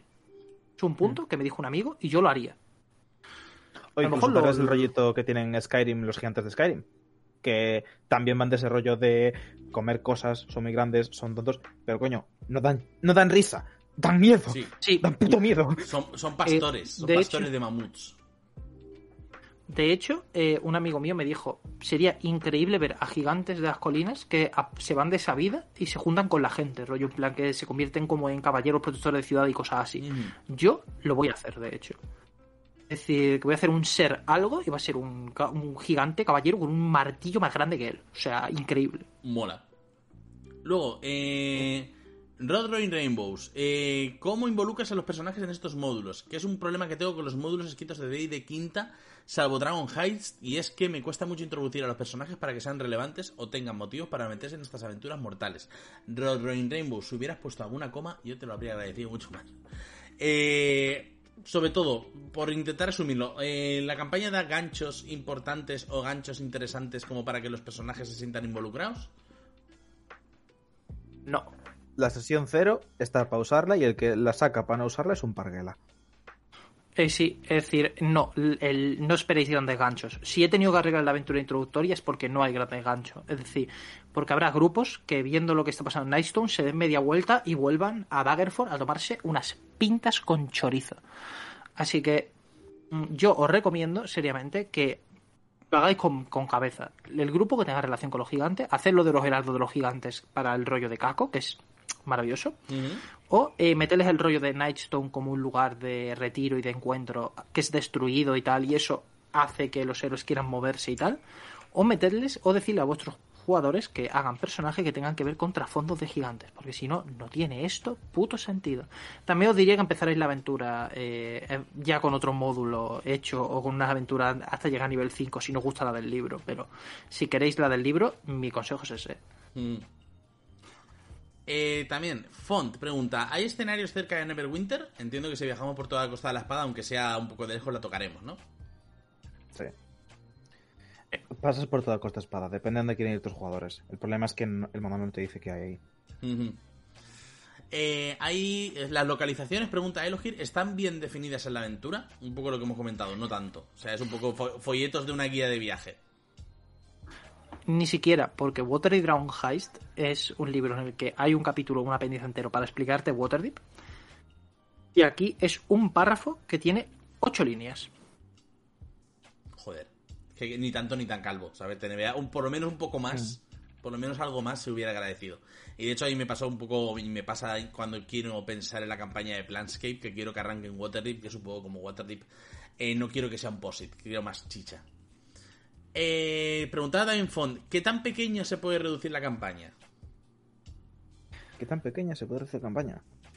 ¿Nivel de hacerla rápida? Mm, sí, entiendo que si hay partes que puedas ahí meter tijeretazos y todo es relativamente importante. A ver, si coges la sección donde vas de por costa espada adelante buscando las reliquias y simplemente haces que se la encuentren rápido y Harsnak aparezca justo justo al lado, eh, y teniendo en cuenta que del 100% del manual hay un 60% que es explicarte una de cada cinco de las opciones y que tú vas a pasar por solo una, que de hecho es otro problema que tiene el manual, que tú compras un manual, pero salvo que lo rejuegues, solo le vas a dar uso a una mitad o un poquito menos. Eh, o sea que para la gente que va los manuales por su valor en dinero, pues queda un poquito descompensado. Eh, si vas solo a eso, te la puedes ventilar en. No te sabría decir sesiones, pero puedes jugarla fácil. Si juegas visionalmente, al cabo de un año te la, te la, revientas. Yo voy a decirte la speedruneada. Los jugadores van a Brinchander en la elección. Se quedan en el norte, van a lo de los Uzcar, que también está en el norte, buscan la reliquia que hay en el norte, van a los, a los gigantes de hielo, y todo esto tiene la misma temática, que es nieve, vikingos y mucho rollo eh, nórdico. Todo en el norte, el rey en el norte, es decir, todo en el norte. Vas directamente luego, cuando acabas con el gigante de con, el Jar, vas a lo de la corte. A partir de ahí haces el final y tienes todo, con una misma temática, con un mismo rollo y un mismo punto. De hecho, te recomiendo, querido eh, Master Espectador, que si en algún momento te apetece hacerlo más por el rollo temático y tal, digas con tus jugadores, vale, ¿queréis enfrentaros con los gigantes de fuego? Vale, cambia el rollo, el templo, porque lo de los Udgar realmente puedes eh, espanear el templo en otro sitio, literalmente, puedes decir, ah, pues el templo, hay un templo eh, de Surtur aquí y hay otro ojo del Olfader aquí que comenta y tal, pues puedes hacerlo perfectamente, no hay necesidad de no hacerlo. Y hacerlo todo con la estética de lava, eh, señores con barbas de fuego y pelo y mujer con pelo de fuego y mucha mala hostia y pap, todo perfecto. Y mucho metal, sí, mucha monomarz. Efectivamente. Pues eh, la- era esta la última, porque luego la otra era la de Mr. Cobble, que es la que hemos hablado antes, lo de rescatar la piedra y demás, ¿vale? Que eso es un poco lo que hemos comentado y me ha gustado mucho como lo habéis planteado. Chavales, dos horas y seis minutos de... Y menos mal que hemos hecho por empezar antes de tiempo. ¿eh? Menos mal que hemos hecho por adelantar un poco, porque si no se nos iba a comer el reloj. Eh, Estoy sudando. Sí, sí, sí, sí, sí, le hemos dado a toda, a toda leche, ¿eh? le hemos dado a toda leche. No sé, chicos, ¿hay algo más que queráis comentar un poco como remate? Antes de hacer un poco el cierre del programa y un poco, eh, sobre todo pasar a comentar el pedazo de sorteo que tenemos y tal. Dos cosas. He dicho que le daba un 4 con 9 sin modificar, pero tened en cuenta que implica todo lo que implica esta campaña. A día de hoy, incluso con todo lo malo que tiene, es mi campaña favorita de todos los modelos publicados. Junto con Strad, porque me pierden los vampiros porque soy Halcoleta de Castlevania. Pero esta campaña, este módulo es mi favorito. Hostia, pues eso, eso es un punto, ¿eh? Es un punto, un punto grande, ¿eh? O sea, y al final a- aprendes a la querer las cosas que te gustan con sus virtudes y sus defectos. Es un poco la de siempre. Y que la OST de The Banner Saga para, esta, para este módulo. Sobre todo para la parte del norte. Sí. Elsior, ¿algo que quieras dar un poco como remate, como cierre un poco de, de- de tu presencia aquí en esta santa casa? Pues un placer, como siempre. Eh, cada vez que la otra vez que estuve aquí también estuve muy contento. Y eso, eh, plantead a qué tipo de gigante queréis enfrentaros con los jugadores y ya veréis qué temáticamente adecuado sale todo, leñe. Si tu gente quiere hacer un toque cómico, dile que vaya por los gigantes de las colinas, hostia. Es Mira, maravilloso los y os vais a reír mucho. Del bocata, ¿vale? Nos quedaremos con eso, los bocata. gigantes del bocata. Pues chicos, antes de acabar, ¿vale? Comentaros eh, un tema, eh, queridos espectadores y gente que vayáis a ver un poco esto cuanto antes, porque si puedo lo tendré subido en breves, ¿vale? Eh, que esto, vamos a hacer un poco como, como en las presentaciones de videojuegos que se plan de, lo tenéis debajo de la silla, pues casi, porque en estos momentos arranca el sorteo de un ejemplar del Trono de Rey de la Tormenta cedido por nuestra buena gente de Edge. Lo tenéis en nuestra cuenta de Twitter. Os voy a dejar a la gente del chat eh, el tweet para que veáis un poco de qué va la vaina, ¿vale? Eh, vamos a darle durante una semana porque así va a ser un poco menos de una semana. La idea sería, o estaría muy guapo para el próximo tira con ventajas, si lo hacemos el martes que viene, eh, que anunciemos ahí el ganador, ¿vale? Eso es algo que estaría muy guapo, porque así lo podemos como comentar en el momento. Y lo dicho, como de costumbre, podéis seguirnos en las redes, ya no solamente a nosotros, sino que en la caja de texto también nos dejaremos las redes de aquí, del bueno de Elsior, eh, perdón, del bueno de Elsior, del Rola Libitum, eh, de las cositas buenas que tiene, que además empezó a dirigir esta campaña y tiene un montón de vídeos super chachos y super interesantes. Eh, y, mm, como de costumbre, chicos, muchísimas gracias eh, a todos los espectadores que han venido, la gente que nos ha seguido, que nos ha dado el sub. Recordad que podéis seguirnos también, ya no solamente en las redes, sino invitarnos a un cafelito en coffee, que son dos pavetes, y con eso, pues siempre va un poco para mejorar el canal y hacer que haya, haya más fantasía. Y, Caco, Elsier, muchas gracias a vosotros, ¿vale? Muchas gracias a vosotros por eh, haberos, haber mm, traído este postmortem y esta masterclass de todo lo que trae una campaña y cómo re- arreglarla, mejorarla, hacerla más guay. ¿Vale? O sea, me parece una de estas cosas que pocas veces se ven, que muchas veces las reseñas son contarte cómo es el libro y contarte las cosas buenas que tiene, pero nadie ha entrado, creo que no he visto tanta gente entrando al nivel de detalle como lo habéis hecho vosotros hoy. ¿Vale? O sea, es un puntazo. Y nada, chicos, como de costumbre, muchas gracias espectadores, muchas gracias gente. Y nos vemos en próximos Tira con Ventaja, que será la semana que viene. Y todavía no sabemos de qué va a ir. Así que muchas gracias y nos vemos en próximos directos. Hasta luego. Bye bye. Hasta luego.